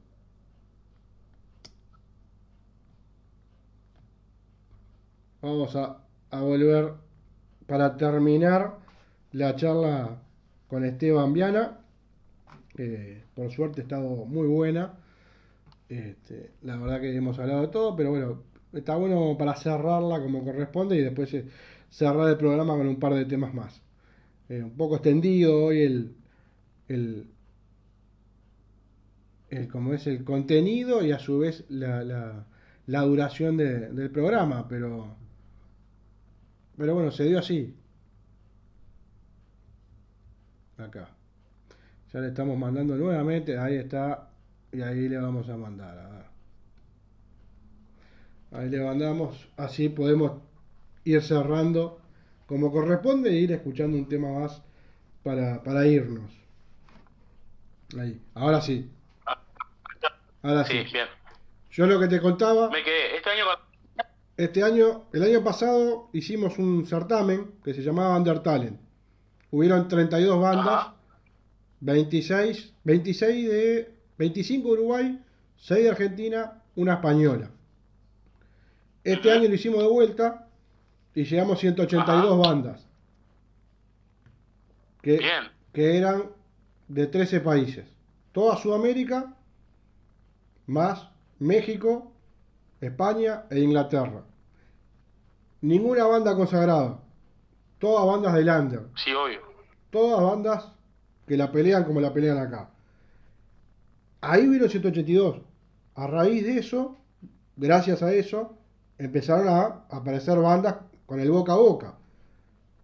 En menos de seis meses, la radio, que es nuevita, porque arrancamos en mayo con esta radio nuestra, eh, han pasado 300 bandas tranquilamente yo te digo, de toda Sudamérica, vos me puedes decir, y, le- y- y no le cobraste, no, no le voy a cobrar. Y no le vamos a cobrar nunca. Porque no es la filosofía nuestra. no, Y no es el interés nuestro. El interés nuestro es decir, se puede hacer un programa de radio, se puede hacer una radio pasando los clásicos, como lo pasé hoy, y vos viste, y se puede pasar Sí, tal cual. nuevas, sin lucrar a nadie. Eso, tal cual. y eso, pelado o con pelo, se lo discuto al que quiera. Se puede hacer radio conviviendo con las dos cosas. Se re, se re puede, Juanjo. El, a lo que yo iba, por ejemplo, con el tema de, de que no nos la laburamos, Sí, en realidad a lo es que los productores de rock and roll que hay hoy por hoy, ¿qué hacen? No te agarran sub 18, no, ¿entendés? Te agarran cuarenta y pico de años con 20 años arriba del escenario tal y te lo sacan como- y te lo sacan como una como una revelación ¿entendés? otra cosa que te hacen eh, yo al Pato Dana lo adoro ¿tá? lo conocí con el con el boliche es muy amigo de Maneco ¿conocés a Maneco el de Elefante? sí Sí, de nombre, pero sí. Pa- Maneco el, el de Elefante vivía arriba de mi boliche o sea vivía adentro del boliche Sí, arriba arriba. en el entrepiso ¿tá? eh, trabaja junto con el Pato Dana. Pato Dana, bajista de Los Traidores, bajista de Nickel. Exacto. Yo Pato Dana, pero eh, hace poco eh, Nickel metió un par de toques, un Sí. par de fechas. Productor de por medio, ping. Nickel en su momento funcionó. Eh, sabemos que estos músicos hoy por hoy están tocando poco. El Pato está con un proyecto personal eh, que suena de la puta madre. ¿tá? Y eh, después hacen hacen pedales y sistema electrónico con el con Maneco. Sí, un poco que hacen pedales, un poco que hacen pedales y un poco que hacen sistema electrónico para, para veteranos que están solos, tipo Help- Helplines y ese tipo de cosas. ahí. Este, son tremendos ingenieros de sonido, sin ser ingenieros, ¿no? Pero son tremendos Pero la sonido los dos. ¿Eh? Que la tiene toda, digo. Son, son gente que la. Sí, la tienen que... Pero, pero hay poco laburo. ¿Y de qué quieren laburar? De músicos, porque son músicos. Claro. Entonces viene un productor y ¿qué hace? Le paga, lo junta todo, que por algo no están tocando más juntos, pero lo junta todo y les tira un mango importante. Y está, y tocó Nickel. Y se juntó la trampa y tocó. Y se juntan las bandas y tocan. Y no va a pasar porque mi música es, es lamentable, pero dentro de 20 años y yo estoy tirado y no estoy tocando más porque la vida misma me, me consumió y me llaman y me dicen Esteban vamos a tocar ¿Y capaz que toco con Pablo. Hoy, hoy por hoy me preguntan para tocar con Pablo. No no le armo el equipo. ¿entendés? Está bien. no, no me junto hermano no le voy a armar el equipo. Vuelvo a lo mismo. Eh, es muy buen músico eh, soy muy amigo de, de fui muy amigo de él y muy amigo de su hijo. Es un padre de la puta madre es tremendo padrazo. Este es muy buena gente. Por temas música nos distanciamos. Hoy por hoy me sigo a tocar con Pablo cuando toca con Pablo no no le armo el equipo a Pablo olvídate. Si sé que si que tocar con él le toca armar el equipo. No voy. Capaz que en 20 años sí me consumió la vida misma y para tener una noche de rock y me tiré unos mangos y toco con Pablo. Y sí. Pero, pero los productores lo que hacen hoy por hoy es eso, no te agarran un sub-18. Eh, alguien que la tiene clara. Eh, ¿Conoces a Pablo Rodríguez de Alpelo? ¿De Pablo Gusto? No. No, no te voy a mentir. Alpelo. Claro, Alpelo tocaba la guitarra en Alpelo y cantaba. ¿está? Eh, un día conoció al Gaby, el Gaby de Ciudad Orsay, y que ahora está en 1987 con él. Va. Eh, hay un pendejito. Pero Gaby se la toca toda. Entonces, ¿qué hizo el Pablo? Oh, Gaby, vení. Metió un toque, metió dos toques, metió tres toques, se la bancó. El primer toque en el que tocó, tocó con el gato manso, el Gaby, en una fiesta de Radio El Aguantadero. Eh, y el pendejo se la, se la jugó. Toca, se la banca. Tiene su bandita media rock pop, con una pendejita de la misma edad de él, tres, cuatro pendejitos de la misma edad de él, medio rock pop ahí, no sé qué. Suenan bien, suenan lindo, el pendejo compone bien, tienen buenas letras, pero son rock pop. Con el Pablo, en Alpelo, tocaba post-punk, Claro. ¿tá? Y, Y encaró el pendejo. Bueno, ahora Pablo, bueno, al pelo se separó porque el baterista del pelo y el bajista del pelo eh, eh, tocaban en Kamikaze. Kamikaze está sonando más y demás. Se ve que no tienen tanto tiempo y están tocando más en Kamikaze. Que volvió Kamikaze a las canchas Sí. y que suena bien. Y, y achicaron con el pelo. ¿tá? Y están tocando en, en 1987. Eh, Pablo armó en 1987 y ¿qué hizo? Se llevó el Gaby. El Gaby tiene 21 años. Sí, es un gurí. Es una promesa. Sí. Es un gurí, entonces, vos empezás a tocar con un gurí de eso. Vos que tenés experiencia arriba, de la, arriba del escenario, empezás a tocar con un gurí de eso. ¿Y qué estás haciendo? Estás invirtiendo en la cultura. ¿Entendés? Sí. Los productores eso no lo hacen. No van a buscar. El otro día, en Facebook, un pendejo en, en los grupos de músicos tira, estoy buscando músicos entre 12 y 17 años para tocar en mi banda, no sé qué. Y digo, pap, Ulises chico. A mí una vez me cayó un pendejito en la puerta del gato, ¿está? Gordito, morochito, él no sé qué, llega, boliviano. Hola Esteban, dice, hola, ¿usted es Esteban? Sí, le digo. Y yo que tenía que hablar con usted, me dice, así todo tímido, ¿no? Sí, yo tenía que hablar con usted, lo mío, le mirá, yo, digo, mirá, yo a Bolivia nunca fui, digo, nunca salí con ninguna muchacha de Bolivia. No soy. Me atajé enseguida, ¿no? Porque Claro. Parecido a mi... Tu papá no soy.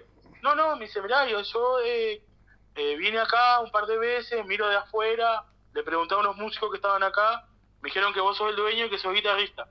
Yo quiero aprender a tocar. Vos, mirá, habla con tus padres, generamos una clase, no sé qué. No, yo vengo después del liceo, que mis padres no están muy afín de que toque. No.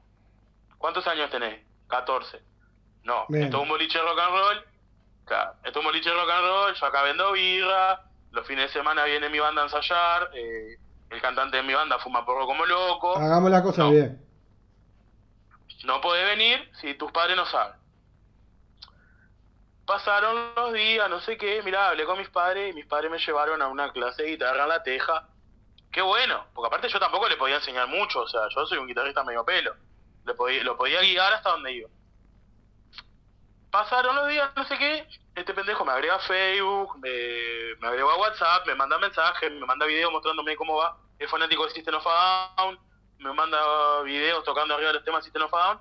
Progresó en el correr de un año que no tiene nombre lo que aprende- progresó. El otro día veo eso, esa publicación en los grupos de músicos, que no estoy tan de acuerdo con que los con que un pibe de 12, 13 años esté en un grupo donde el, el 80% o capaz que más, capaz que hasta el 97% somos músicos viejos, del ambiente del rock and roll, que droga, que esto, que hablamos de cualquier cosa, lo que sea. Pero bueno, el- en sí la finalidad de los grupos es que eh, compartamos música y busquemos músicos. Esa es la finalidad. Que después pasan un montón de cosas extra, pasan. So- es verdad. Lo veo y que etiqueto al pendejo. ¿Yo gano algo? No. No. Pero lo veo, veo, veo la, veo la publicación, etiqueto al pendejo. El pendejo a, lo- a la- a las dos horas de haberlo etiquetado, me manda un mensaje y me dice, Esteban, hoy me hiciste la persona más feliz. Le digo, ¿qué pasó, Luis? Y me dice, mirá, yo hace pila que venía pensando en buscar músicos, pero todos los músicos que conozco son gente mayor. La mayoría de los músicos con los que hablo son músicos que... El, loco- el pendejito vive a dos cuadras de donde era Gato Manso. Claro. La mayoría de los músicos que conozco son gente que yo venía a la puerta de tu boliche, iba y les hablaba. Y es tipo, no, Omar, vos tenés que buscar amigos de tu edad Claro. para hacer música con gente de tu edad. Cuando yo arranqué con nosotros, arrancamos con el proyecto Dendrita con Pablo, el baterista eh, tenía 16 años, ahora tiene 23, 24 por ahí. Cuando arrancamos con el proyecto Dendrita, el guacho tenía 16 años. Está, pero el guacho, tipo, venía tocando bien, encaraba, eh, los pa- eh, el padre de él era un conocido mío, este, sabíamos que, bueno, donde nos movíamos, el padre de él prefería que estuviera con nosotros Claro. a que estuviera con los pibes de la esquina, este, porque sabía que éramos gente buena. Nosotros tuvimos que ensayamos dos años hasta antes de poder subirnos al escenario en un boliche. Después tocábamos en la escuela donde yo, en la escuela que, que yo fui cuando era chico, en la comisión de fomento del barrio. Claro. Y eso porque lo, era donde podíamos llevar al pibe. Después, tipo, más, este, después que el pibe cumplió 18, bueno, lo empezamos. En algún momento nosotros pasamos a tocar con eh, Matías Sánchez, el, el Dieter, Sí. el conocido Dieter, que es el baterista va. Eh, cuando, Matías, cuando Matías empezó a tocar con nosotros, Muy buena gente, lo que pasó fue que son muy buena gente Muy todos. buena gente. Eh, Alex y Matías son todos muy buena gente. Este, cuando nosotros empezamos a tocar con Matías, en realidad lo que pasó fue que, bueno, eh, a Joel le gusta más eh, lo que es la música experimental, eh, el candombe fusión y el, el rock, el jazz. Y fue tipo, vos, Joe, estás en- ganando pila, eh, te llena el alma, porque estás tocando tu pa, tu, tu pa en el punk nuestro, y no, andate. Ya está. Con nosotros, ¿qué aprendiste? Aprendiste a tratar con los bolicheros, aprendiste a tratar con los borrachos, aprendiste a saber en qué boliche solo microfonías el bombo o podés microfonear más cosas en la bata, aprendiste a elegir qué microfonear dependiendo de dónde está. Un millón y medio de cosas que tienen que ver con el tocar con, un- con un- con un grupo de gente. Sí, sí. Y con Ahora público andate, y ejemplo. y en lugares diferentes. Claro, ahora andate a tocar el, el género que te gusta, buscá músicos del género que te, que te gusta. Este, sí, fue una buena experiencia, sí. Se fue Joel y dijimos, oh, vamos con batero que sea punky porque ahora para adelante tenemos, queremos tener, queremos estar más fijos. Entró Mati con nosotros, que hasta el día de hoy, o sea, nosotros ahora no estamos tocando, pero sabemos que si empezamos a tocar, sí, vamos a tocar, sí, vamos a tocar. Tal cual. ¿entendés? Este, pero son, son pequeñas inversiones que no voy, no pretendo o no me interesa llegar a en algún momento ser una banda consagrada o es que lo que toco no me da público o lo que sea la juventud y despuntar tu vicio Claro. Tal cual. O sea, vos, vos te estás sacando las ganas y ayudás de repente a un pibe, yo que sé, algo que tenga un conocimiento o una experiencia previa de cómo manejarse en vivo y demás, para el día de mañana, sí, cuando le darse zarpado, que lo pueda hacer. Tal cual. Y ese es un poco, ¿no? Saber qué es lo que vos podés, qué es lo que vos le podés dar al, al ambiente o a, la, o a la cultura que querés darle para adelante. Sí, yo soy un convencido un de que hay un sinfín de bandas nuevas y que, y que van pasando los años y por ahí no suenan. Y la gente no la conoce. Entonces, bueno, acá estamos nosotros. Acá va a sonar, acá el programa, acá hay programas, por ejemplo, pedimos perdón, que es el programa insignia de la radio, este, se retransmite en Argentina, se retransmite en Bolivia. Y bueno, no será la cosa, uh, pero suma, qué sé yo. Este, buscamos, claro. buscamos darle un esto lugar es que, suene.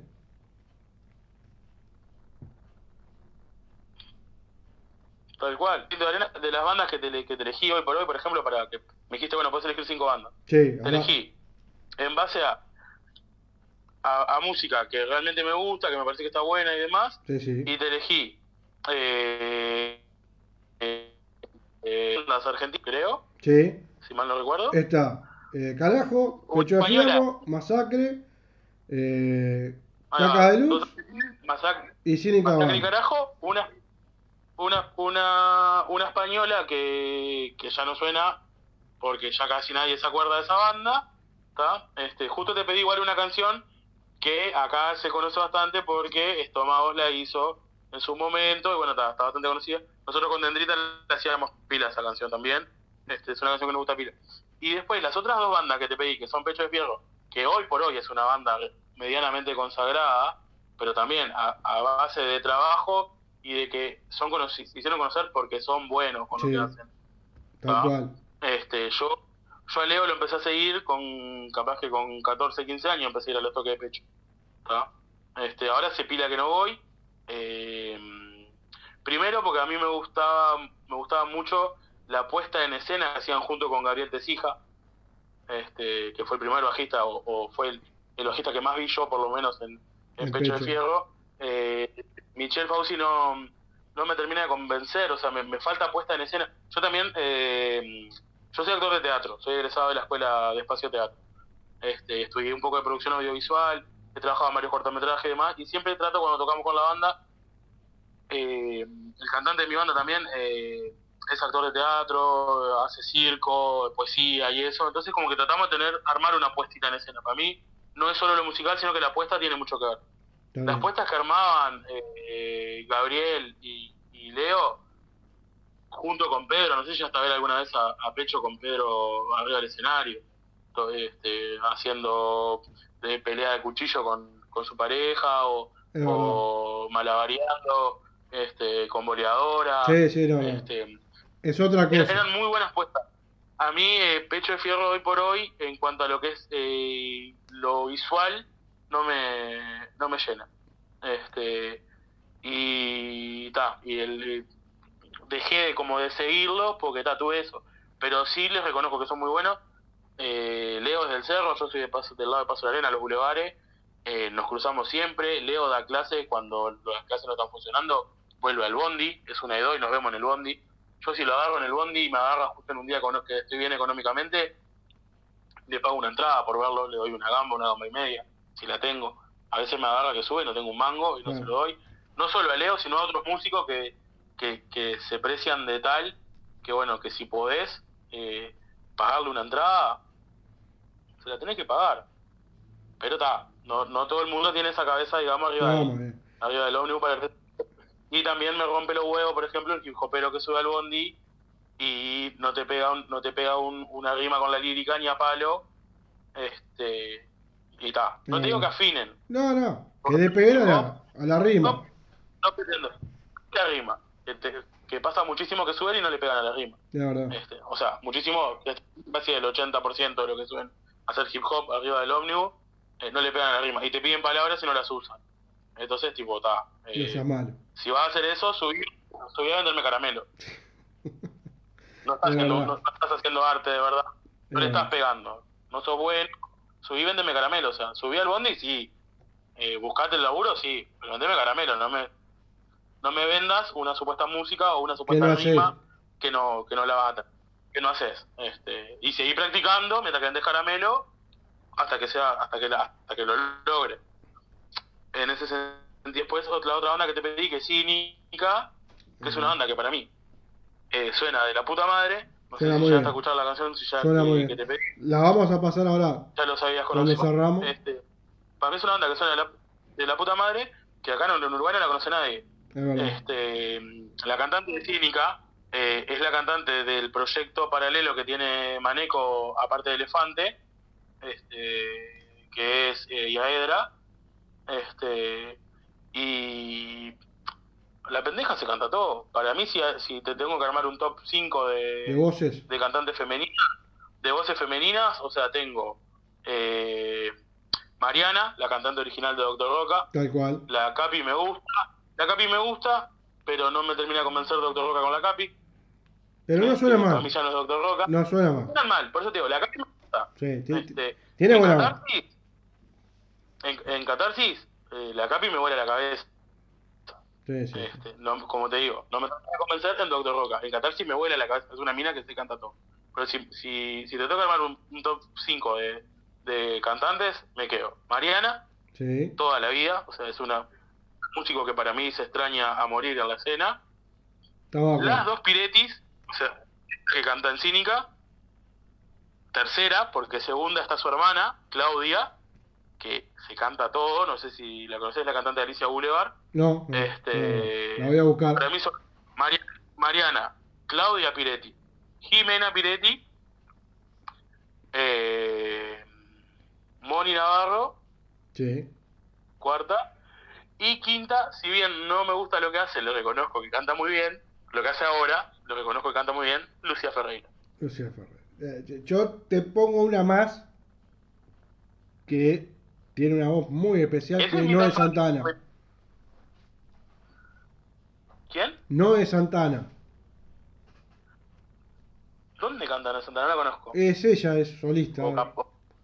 ¿Solista? Ah, no la conozco. Buscala, la buscala y tiene un tema. No la- Tiene, tiene muchos temas. A mí me encanta uno, es Me hago blues. Es espectacular. Tiene una voz muy especial. Eh, Ahí va. y mirá, a vos te encanta el punk. Sos músico. Yo te voy a, humildemente, te voy a recomendar una banda. Capaz que la conoces.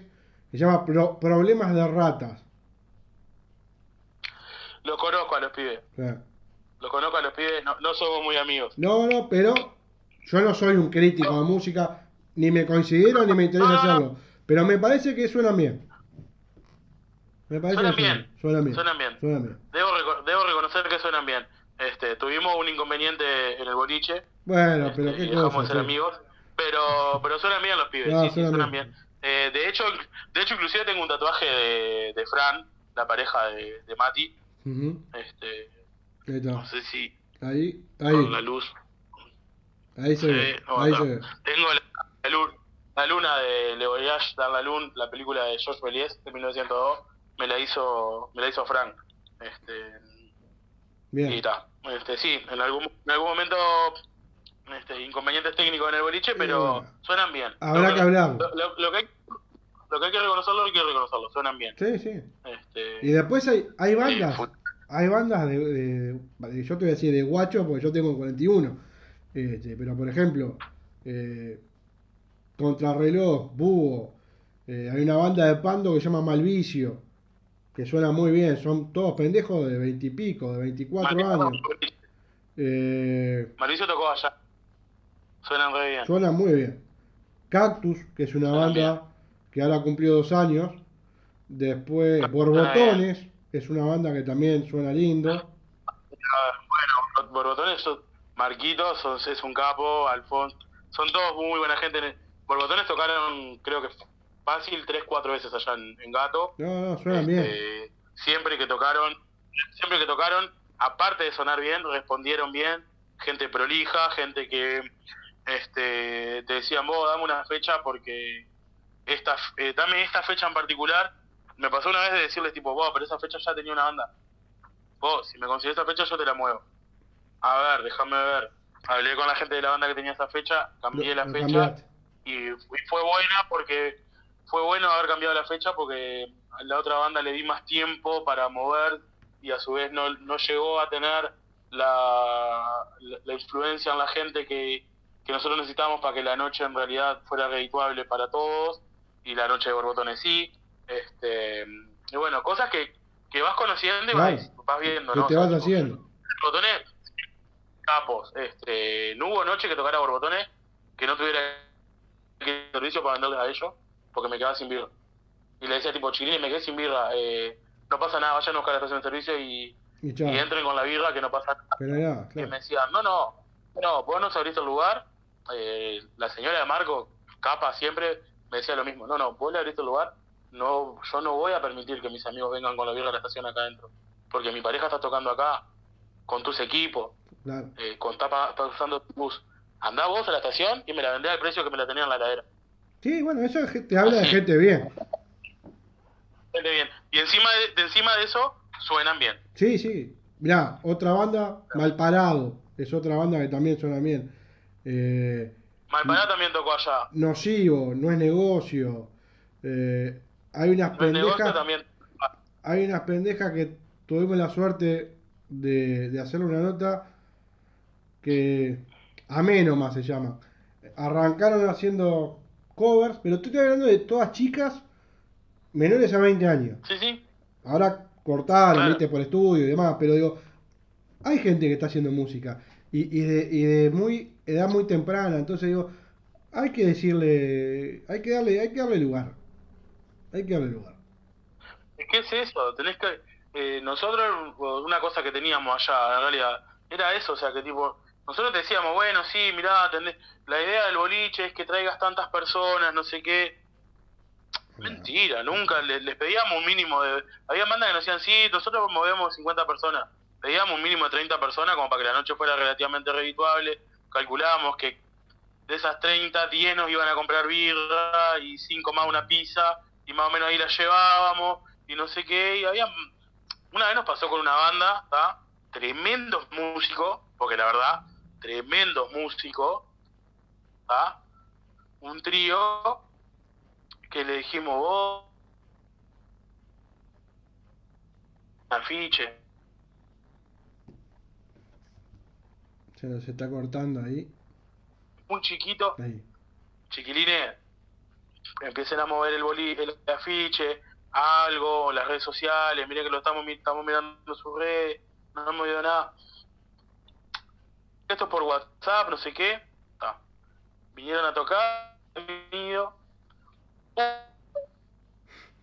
Uno solo, No. Tocaron. Tocaron para nosotros. El boliche tenía por agraciada. Nadie. Eh, la moza y yo salíamos a la, la puerta. Salíamos a tomar en la puerta. Tocaron para nosotros de- del otro lado de la ventana.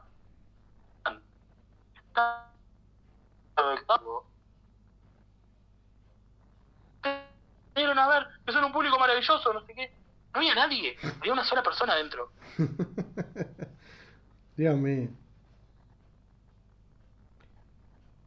Músico. Ahora, estaba más a un punto en el que no se habían dado cuenta que ni siquiera tenían público.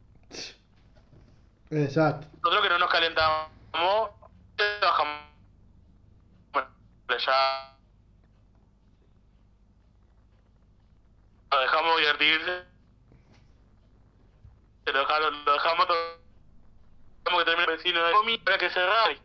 Qué mochilines de Tenés, o sea, que hay músicos y muy buenos, hay. Hay. Que hay que generar espacios y hay que generar espacios. Hay que buscar la vuelta. Hay que buscar la vuelta. Para generar espacios, ir buscándole la vuelta y hay que ir viendo qué tipo de espacios surgen. Es verdad, es verdad. Lo que pasa es que hay que empezar a elaborar algo. Juntarse. Digo, las bandas, el que, el que puede dar difusión, lugares donde por ahí te pueden dar lugares para tocar, digo. Si no te juntás es difícil. ¿Sabes, ¿Sabés quién me parece que está haciendo las cosas bien? En, en ese sentido.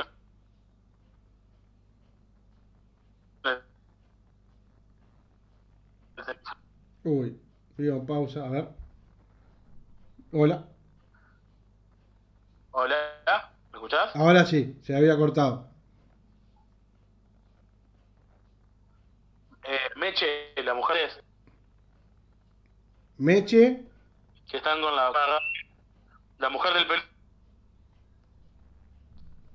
se está cortando, che. está ahí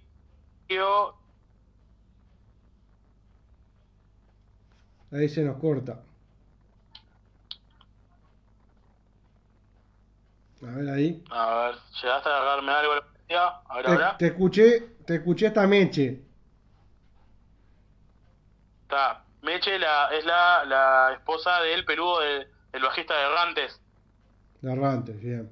¿lo ubicás? Sí, Ah, el bajista de Errantes, bueno ella, el peludo y un pibe que se llama Richard eh, armaron una especie de productora pro- entonces en el programa lo, lo- lo retransmiten creo que es por la caverna la, la de Marcelo Lazo y por difunden bandas y a su vez generan toques claro.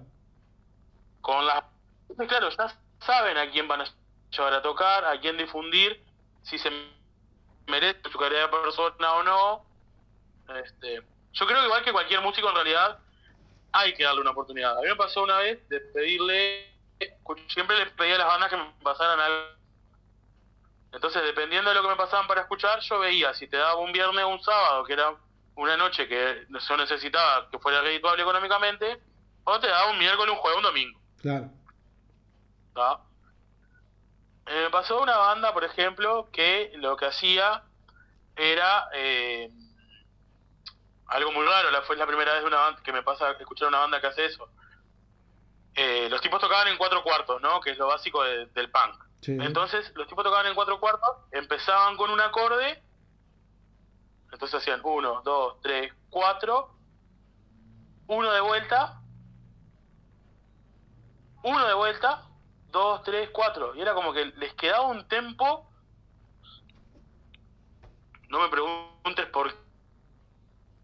Entonces, lo que hice fue tipo, miren chiquines, me gustaría ir a un ensayo a ustedes. Ah, ¿por qué? Me gustaría ir a un ensayo a ustedes porque hay unas cosas que como músico me gustaría comentarles, no sé qué. Está, además, fui a un ensayo de ellos, agarré la canción que me habían mandado y se las armé en el tiempo que tenía que ir. Y le dije, chiquines, acá no les parece que suena mejor. Eh, sí, lo habían hecho por gusto, que les sobrara un tempo, era algo Claro. buscado. No, recién empezamos a tocar y, y bueno, nos parecía como que tenía que ser así. Eh, no, es un 2, 3, cuá, un 2, 3, cuá. Eh, no es un 2, Claro. 1, 2, 3. Ah, pero si empezás en un acorde, ¿no tenés que terminar en el mismo? Eh, no. Terminás en la, en la línea y en la línea de vuelta, de cero. Lo que podés hacer cuando terminás, si querés, es agregás la última nota, la primera nota, cuando terminás la línea. Claro. Pero cuando terminás la canción, al final, o sea, que podés empezarte una canción en la, bueno, terminás, volvés a la, haces un jueguito y co- cortás ahí, Y final. Es un arreglo, algo lindo, que pero no conversamos, jugamos con su canción, no sé qué, arreglaron todo su repertorio y dos meses más adelante vinieron a tocar el boliche. Bien, bien. Pero ¿por qué no los dejé tocar? ¿Por qué no los dejé tocar? Porque no era redituable para mí y porque no era redituable para ellos. Para ellos tampoco, claro. Los que lo vinieran a ver, vinieran a ver, iban a darse cuenta que eran malos músicos, convencidos de que eran malos músicos, cuando los pibes tenían unos solos y unos arreglos que estaban buenos, solo que no estaban dando bien con cómo manejar los tempos musicales y, y Sí, cómo armar en realidad sus líneas. Descubrieron esa bobada que no se habían dado cuenta. No me preguntes por qué. Pues aparte eran todos autodidactas. Entonces es eso lo que tiene también, ¿no? Cuando sos autodidacta, Claro. que hay cosas que de repente no te das cuenta y vos y yo agarramos la computadora y nos ponemos a trabajar juntos eh, y ensayamos los dos juntos y siempre estamos juntos, nunca ninguno de los dos buscamos información por separado, Claro. no vamos a encontrar ese, ese, punto de inflexión en el, que, en el que la estamos agarrando. Pasó eso, después vinieron a tocar, le fu- dos meses después de tocaron, le fue re bien, la gente que los vio quedó contenta, quedó conforme. No fue, las mejor, no fue de las mejores noches económicas para mí, tampoco fue una noche que fuera totalmente de pérdida, como estos otros músicos que tenían 14 años y que estaban resarpados, pero no se les dio por... Por laburar. El ego era tan grande que no les, no les dio por laburarlo y difundir el, el show. Claro. Y bueno, eh, es cosa. Este, y siempre tenés que darle. Hay, hay músicos que, bueno, en cuanto, en cuanto a ensayo, con mucho ensayo y con mucho con mucha con mucho escenario, este, yo estaba tocando con eh, con Agustín Esati, que es el, uno de los sonistas de TV Ciudad y de Tenfield. Bien. El pibe de sonido sabe Todo. carísima. ¿tá? Después, eh, si en algún momento tenés tiempo, mirate en mi canal de YouTube, Martes Che, que vas Sí. a ver cómo suena el, el programa. Él era el sonido del programa y lo hacíamos con copia de un Shure, ¿tá? un copia del 58, un micro de esos conectado a una PC nada más y grabábamos una Audacity. El loco después filtraba acoso, eh, se lo llevaba así a, a su casa, laburaba. por medio, pero grabamos, grabamos con una netbook de mierda y un, y un micro colgado en el medio de la campana extractora de, de la escuela de cocina donde, donde grabábamos los programas. Después luego se, la- se lo laburaba y sonaba bien. La primera vez que va a ensayar con nosotros, que nos juntamos, eh, yo, César Orona, que es el, el baterista de Lo que hay, Sí. y ahora de Ocho Monos, el gordito César, que es un capo, tremendo músico también, tremendo batero, nos juntamos él, yo, Agustín y Cristian, el que ahora es el, el bajista de, de Lo que hay, la banda de Estatutos Callejero. Nos juntamos a tocar. Yo llegué con mi crate grandote, tengo, yo tengo un crate de 80 watts, de preválvula, no sé qué, pa, pa, pa, pa, pa. Llegué con mi crate, este, y él tenía eh, un Blackstar, que lo había comprado en la progresiva Palacio de la Música, súper lindo, tra- tenía interfaz incorporada, un millón de presets, no sé qué, hermoso. De 20 watts. Pero tenía todo, o sea, para, la- para él, para grabar y demás, estaba resarpado. Claro. Yo llego, pongo mi plate en dos, que era más o menos lo que yo estaba acostumbrado.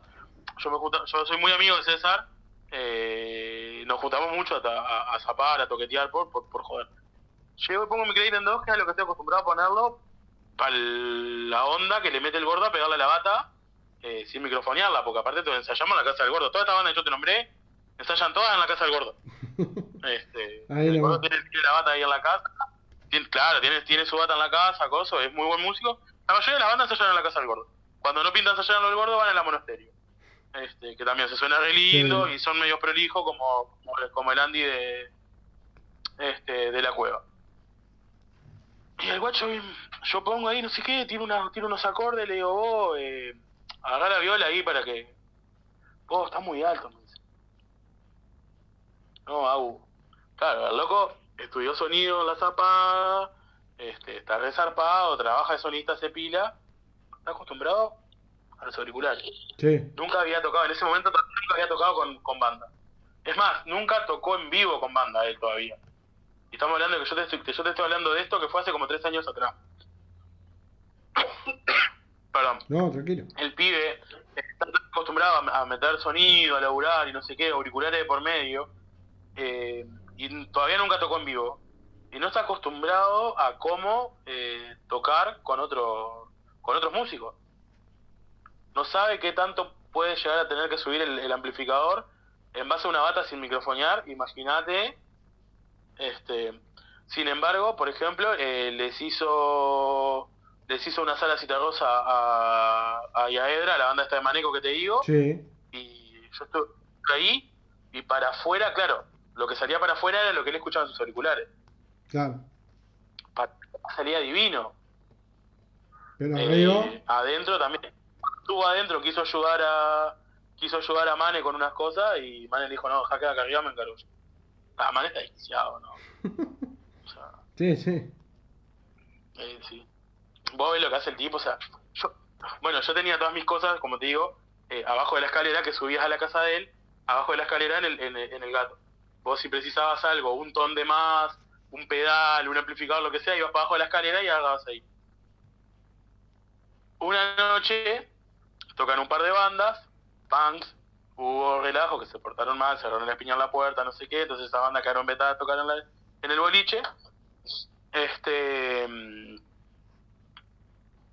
y al otro día eh, yo no abro porque se habían portado mal. Tuve que limpiar, ordenar, reclavar mesa. Cuando era gente que me conocen, Claro. ¿tá? gente que se suponía que era gente amiga, que sabían que hasta las mesas las había hecho yo a mano. ¿tá? Al otro día, vamos, no abrimos. Al otro día ensayaba dendrita. Me pongo a armar mi set y no encuentro mi guagua. Y lo primero que pensé, esto sorete. Yo digo muchas malas palabras, perdón. No, dale, que la audiencia es grande igual, ¿no? Lo primero que pensé fue, estos soretes me chorearon, me chorearon el guagua. Me lo había regalado mi suegra. Mi suegra que no tiene ni idea de música, me preguntó, ¿qué querés para tu cumpleaños? Y le dije, un CGB 95. ¿Qué? Un CGB 95 y salió a buscar un CGB 95 de Dunlop. Y Yo apareció. tenía hasta ese momento que me hizo tenía un Behringer. ¿Está? De lo de cinta, horrible, hacía guau guau, horrible. Y bueno, pero. Los toretes me llevaron el guagua, digo yo. Ah, no sé qué, buscaba el guagua por todos lados. Me resigné. Pero, para evitar problemas, Claro. porque ya quemado, ellos se habían portado mal, yo me había quedado callado la boca, y en las redes sociales habían puesto, vos no vayan al boliche del gordo porque es un sorete que no te deja subirte arriba de las mesas. Y no. Y, ¿Cómo? y no es para subirse arriba de la arriba. mesa, la... Está. Este, y más cosas, entonces, bueno, está. No vayan a, a lo del gordo.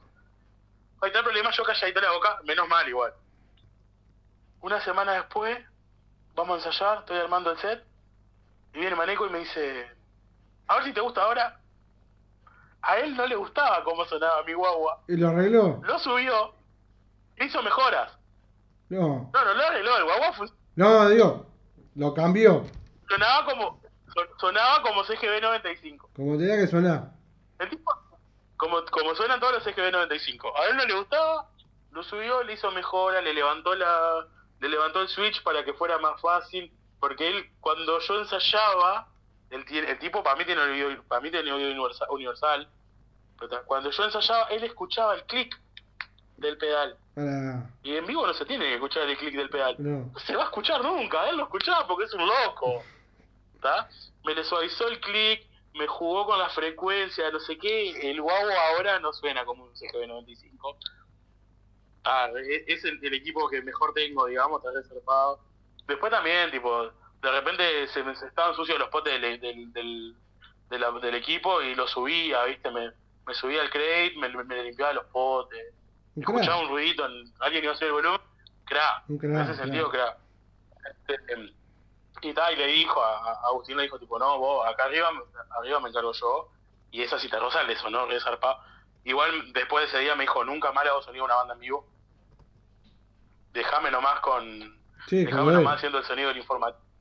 Claro. Este, claro, el loco, el loco hace, hace, hoy por hoy hace el informativo de TV Ciudad, hace algunos partidos de fútbol, eh, cuando le tocan, cuando le toca Tenfield, y hace la vuelta al plato, el programa del cantante de 11 tiros, Sí. Joaquín Metor. Eh, y ahora estuvo haciendo la letra chica también, el programa de Diego. Sí. Este, todo el, todo el sonido de esos- lugares los hace. Es un pendejo que tiene 23 años por hoy. Sí, una carrera de Está novela. desquiciado. Este, está desquiciado lo que, lo que el tipo sabe de sonido. Lo que tiene es que, claro, como te digo, eh, lo subís a un escenario y no sé cómo. Y eso va pasando, ¿no? Pues también, otra cosa, vol- volviendo ¿no? al tema de, eh, de, de- de dar la oportunidad a los músicos. Claro. Yo tenía un compañero, yo trabajaba en FNC, tenía un compañero, el pelado Martín, me judiaba porque el, el tipo tocaba séptimas disminuidas, no sé qué, tenía una apertura de mano, ¿está? Que el, el loco te abría siete trastes la, la, la mano para tocar. Yo acá, si tengo que hacer dos, yo sí tengo que hacer dos acordes así, dos veces, o sea, no te llevo a terminar un, un- un- o sea, no te llevo a terminar una línea que ya me acalambré, o sea, yo en este momento estoy sintiendo eh, que me va a venir un calambre acá. Claro. ¿tá? El tipo te armaba acordes de séptima, no sé qué, estaba resarpado. Te tocaba, se juntaba ahí a, a, a boludear y te tocaba tema, tema de Paquito de Lucía como que si no, como que si la mano no la sentía. O sea, era como que si tenía otra mano, ¿no? Claro. Y cantaba y le, le decía, vos Martín, ¿por qué no tenés banda vos? Porque no soy buen músico, no me siento preparado. Ah, mira más. Entonces es eso también, ¿no? El, el que se anima y el que genera experiencia, porque no es solo ser buen músico, es animarte, tener algo para decir, porque yo creo que lo, me- lo mejor que tiene mi banda no, no son las líneas de guitarra, ni la, bueno, las líneas de bajo con el viejo Pablo, que, que es bueno, sonaban bien las líneas de bajo, pero para mí las, las- las líneas de guitarra no eran ni siquiera buenas, eran básicas, pero sí yo estaba convencido de que las letras que las escribo yo Está bueno. este, estaban buenas y tenían para tenían pa- te- tenían una, una realidad social que necesito yo escribo en base a lo que veo yo vivo como te decía vivo para el lado de Paso de la Arena en el Boulevard en sí este y escribo cosas que veo ¿tá? ¿Y quedó tenemos material? una canción por ejemplo eh, grabado no No. o sea, con buena calidad no. Tenemos, por ejemplo, tenemos el eh, grabado con, un, con una cámara de maneco, que era una buena cámara. Este, tenemos grabado el show este del Florencio, que yo que no sé, que no sé nada de edición de video, lo corté en una en un programa de estos gratis, Sí. este, y quedó con un cartel del, pro- del programa grande así que dice Filmora, ¿tá? Este, está en YouTube, por ejemplo, eso. Eh, como la cámara era buena, se escucha bastante bien. Este, ese material en realidad había quedado grabado, lo tenía el, el Quique Gallo, el Quique Gallo, no, el Quique Maidana. Ah, El Quique Gallo es actor de teatro. sí. Otro, otro Quique. Otro El que. Quique Gallo es actor de teatro, el Quique Maidana lo, lo sacó el Quique Maidana, sí. Sí. Este, lo, se lo quedó el Quique Maidana a ese, a ese material. Fui dos o tres veces, no, fui una vez sola a la casa de él, mentir, fui una vez sola, no fui dos o tres veces. Fui una vez sola a la casa de él a empezar a editarlo eh, y sinceramente no tengo paciencia. Estuvimos Sí, como tiempo. seis horas. Estaba ahí, él editaba, yo y me iba preguntando, ¿te gusta así? ¿Te gusta así? ¿Te gusta así? ¿Te gusta así? Y no tengo paciencia. Y claro, el Kike en realidad no me quería dar un, un material editado como a él se le antojaba, ¿entendés? Y, y que yo me lo fumara después que, él- que ya había guardado el- la, la edición y bueno, está, quédatelo así. Claro. El Quique quería que yo estuviera conforme. Entonces, porque en realidad eh, los zapar, el primer zapar se hizo como proyecto final, creo que fue, del curso de sonido que estaban haciendo en el Proyecto Sánchez. Entonces, lo, que te daban, lo que ellos te invitaban a tocar y supuestamente te daban a cambio era el show grabado eh, y editado. Claro. Pero claro, para la edición tenías que ir a- a- con ellos, no sé qué. Yo no tengo paciencia. Eh, Ingrid quedó de ir un par de veces, pero también Ingrid, o sea, era nuestra manager, no en sí en el tema sonido no se metía mucho. Claro. Eh, Juan Pablo, que es el can- que era el cantante de nosotros. Bueno, eh, Matías, el líder, vive en Toledo. Claro. Juan Pablo, que es el cantante de nosotros, eh, canta por repetición. yo le aviso si, si está en la nota o no, si tiene que subir o bajar, y después canta por repetición. Si yo inclusive hago algunos, algunos coritos en las canciones para que él se dé cuenta de que es la hora de entrar, porque no, no sabe contar. Este, es un loco que hace años que está en el tema de la música, canta en murga, es actor de teatro y no sé qué, pero no sabe contar, es como raro. Nosotros, nosotros No, éramos una banda muy... No sé, era como que lo llevaba a editar, no tenía sentido. Y, bueno, está, y Pablo, un capo, pero se las pasea. Entonces está, el material que va ahí nunca lo fuimos a buscar y no sé si Kiki lo seguirá teniendo guardado o no. Si lo sigue teniendo guardado es de capo que es nomás porque no tiene sentido. Estamos hablando de lo que fue en el Zapar del 20 y no tiene por qué tener ese material guardado No, claro. cuando nosotros no nos preocupamos de ir a buscarlo. Este, las cosas como son. No, si lo sigue teniendo guardado y en algún momento converso con el Kike y lo tiene y se puede editar, es de buena onda. Pero está, ya como te digo, este mm, está así, tenemos cosas, después tenemos alguna cosita grabada en el gato también, eh, a, a también a cámara de foto nomás. Este, Sí, o sea, sí. cámara medianamente buena, como el micrófono, pero a cámara de fotos, con la gente cantando en el medio y gritando y eso, entonces No, yo te preguntaba por si, si había algún material, sería un placer Para pasarlo, ¿no? difundir, sí. claro. Este, sí, sí, ni que hablar. Pero está, como te digo, muy muy boludos de nuestra parte también. Eh, nunca nunca pensamos ninguno en que, bueno, en que Dendrita iba a hacer algo que que fuera a trascender mucho, ¿entendés? O sea, Bueno, como que. Siempre y nos juntamos, tocábamos nuestros hobbies, sí, está ahí para tocar, sí, bueno, hay que gastar plata, ¿cuánto tenemos que poner cada uno? Normalmente pasaba eso. Sí, seguro. Ah, ponemos tanto, bueno, está. Eh, como te digo, se ensayaba en la cueva, se ensayaba en, en Sala Sierra, en lo de Matías, en, en algunos lugares ahí este, que íbamos, pero se- normalmente esos ensayos eran previos a un toque, uno o dos. Después ensayábamos acá en el de casa. Sí, tranqui. La- la- mi mujer tenía los huevos como pan de kilo. Pues, suerte que me aguanto con todas esas cosas. Sí, sí. Este, A mí me pasa igual acá con la radio. Digo, yo también, yo estoy en casa Claro. con la compu y, y bueno, el programa sale sale cada uno desde su casa y bueno, y después cada uno tiene su, su proyecto personal, digamos. Este, el de los lunes es este.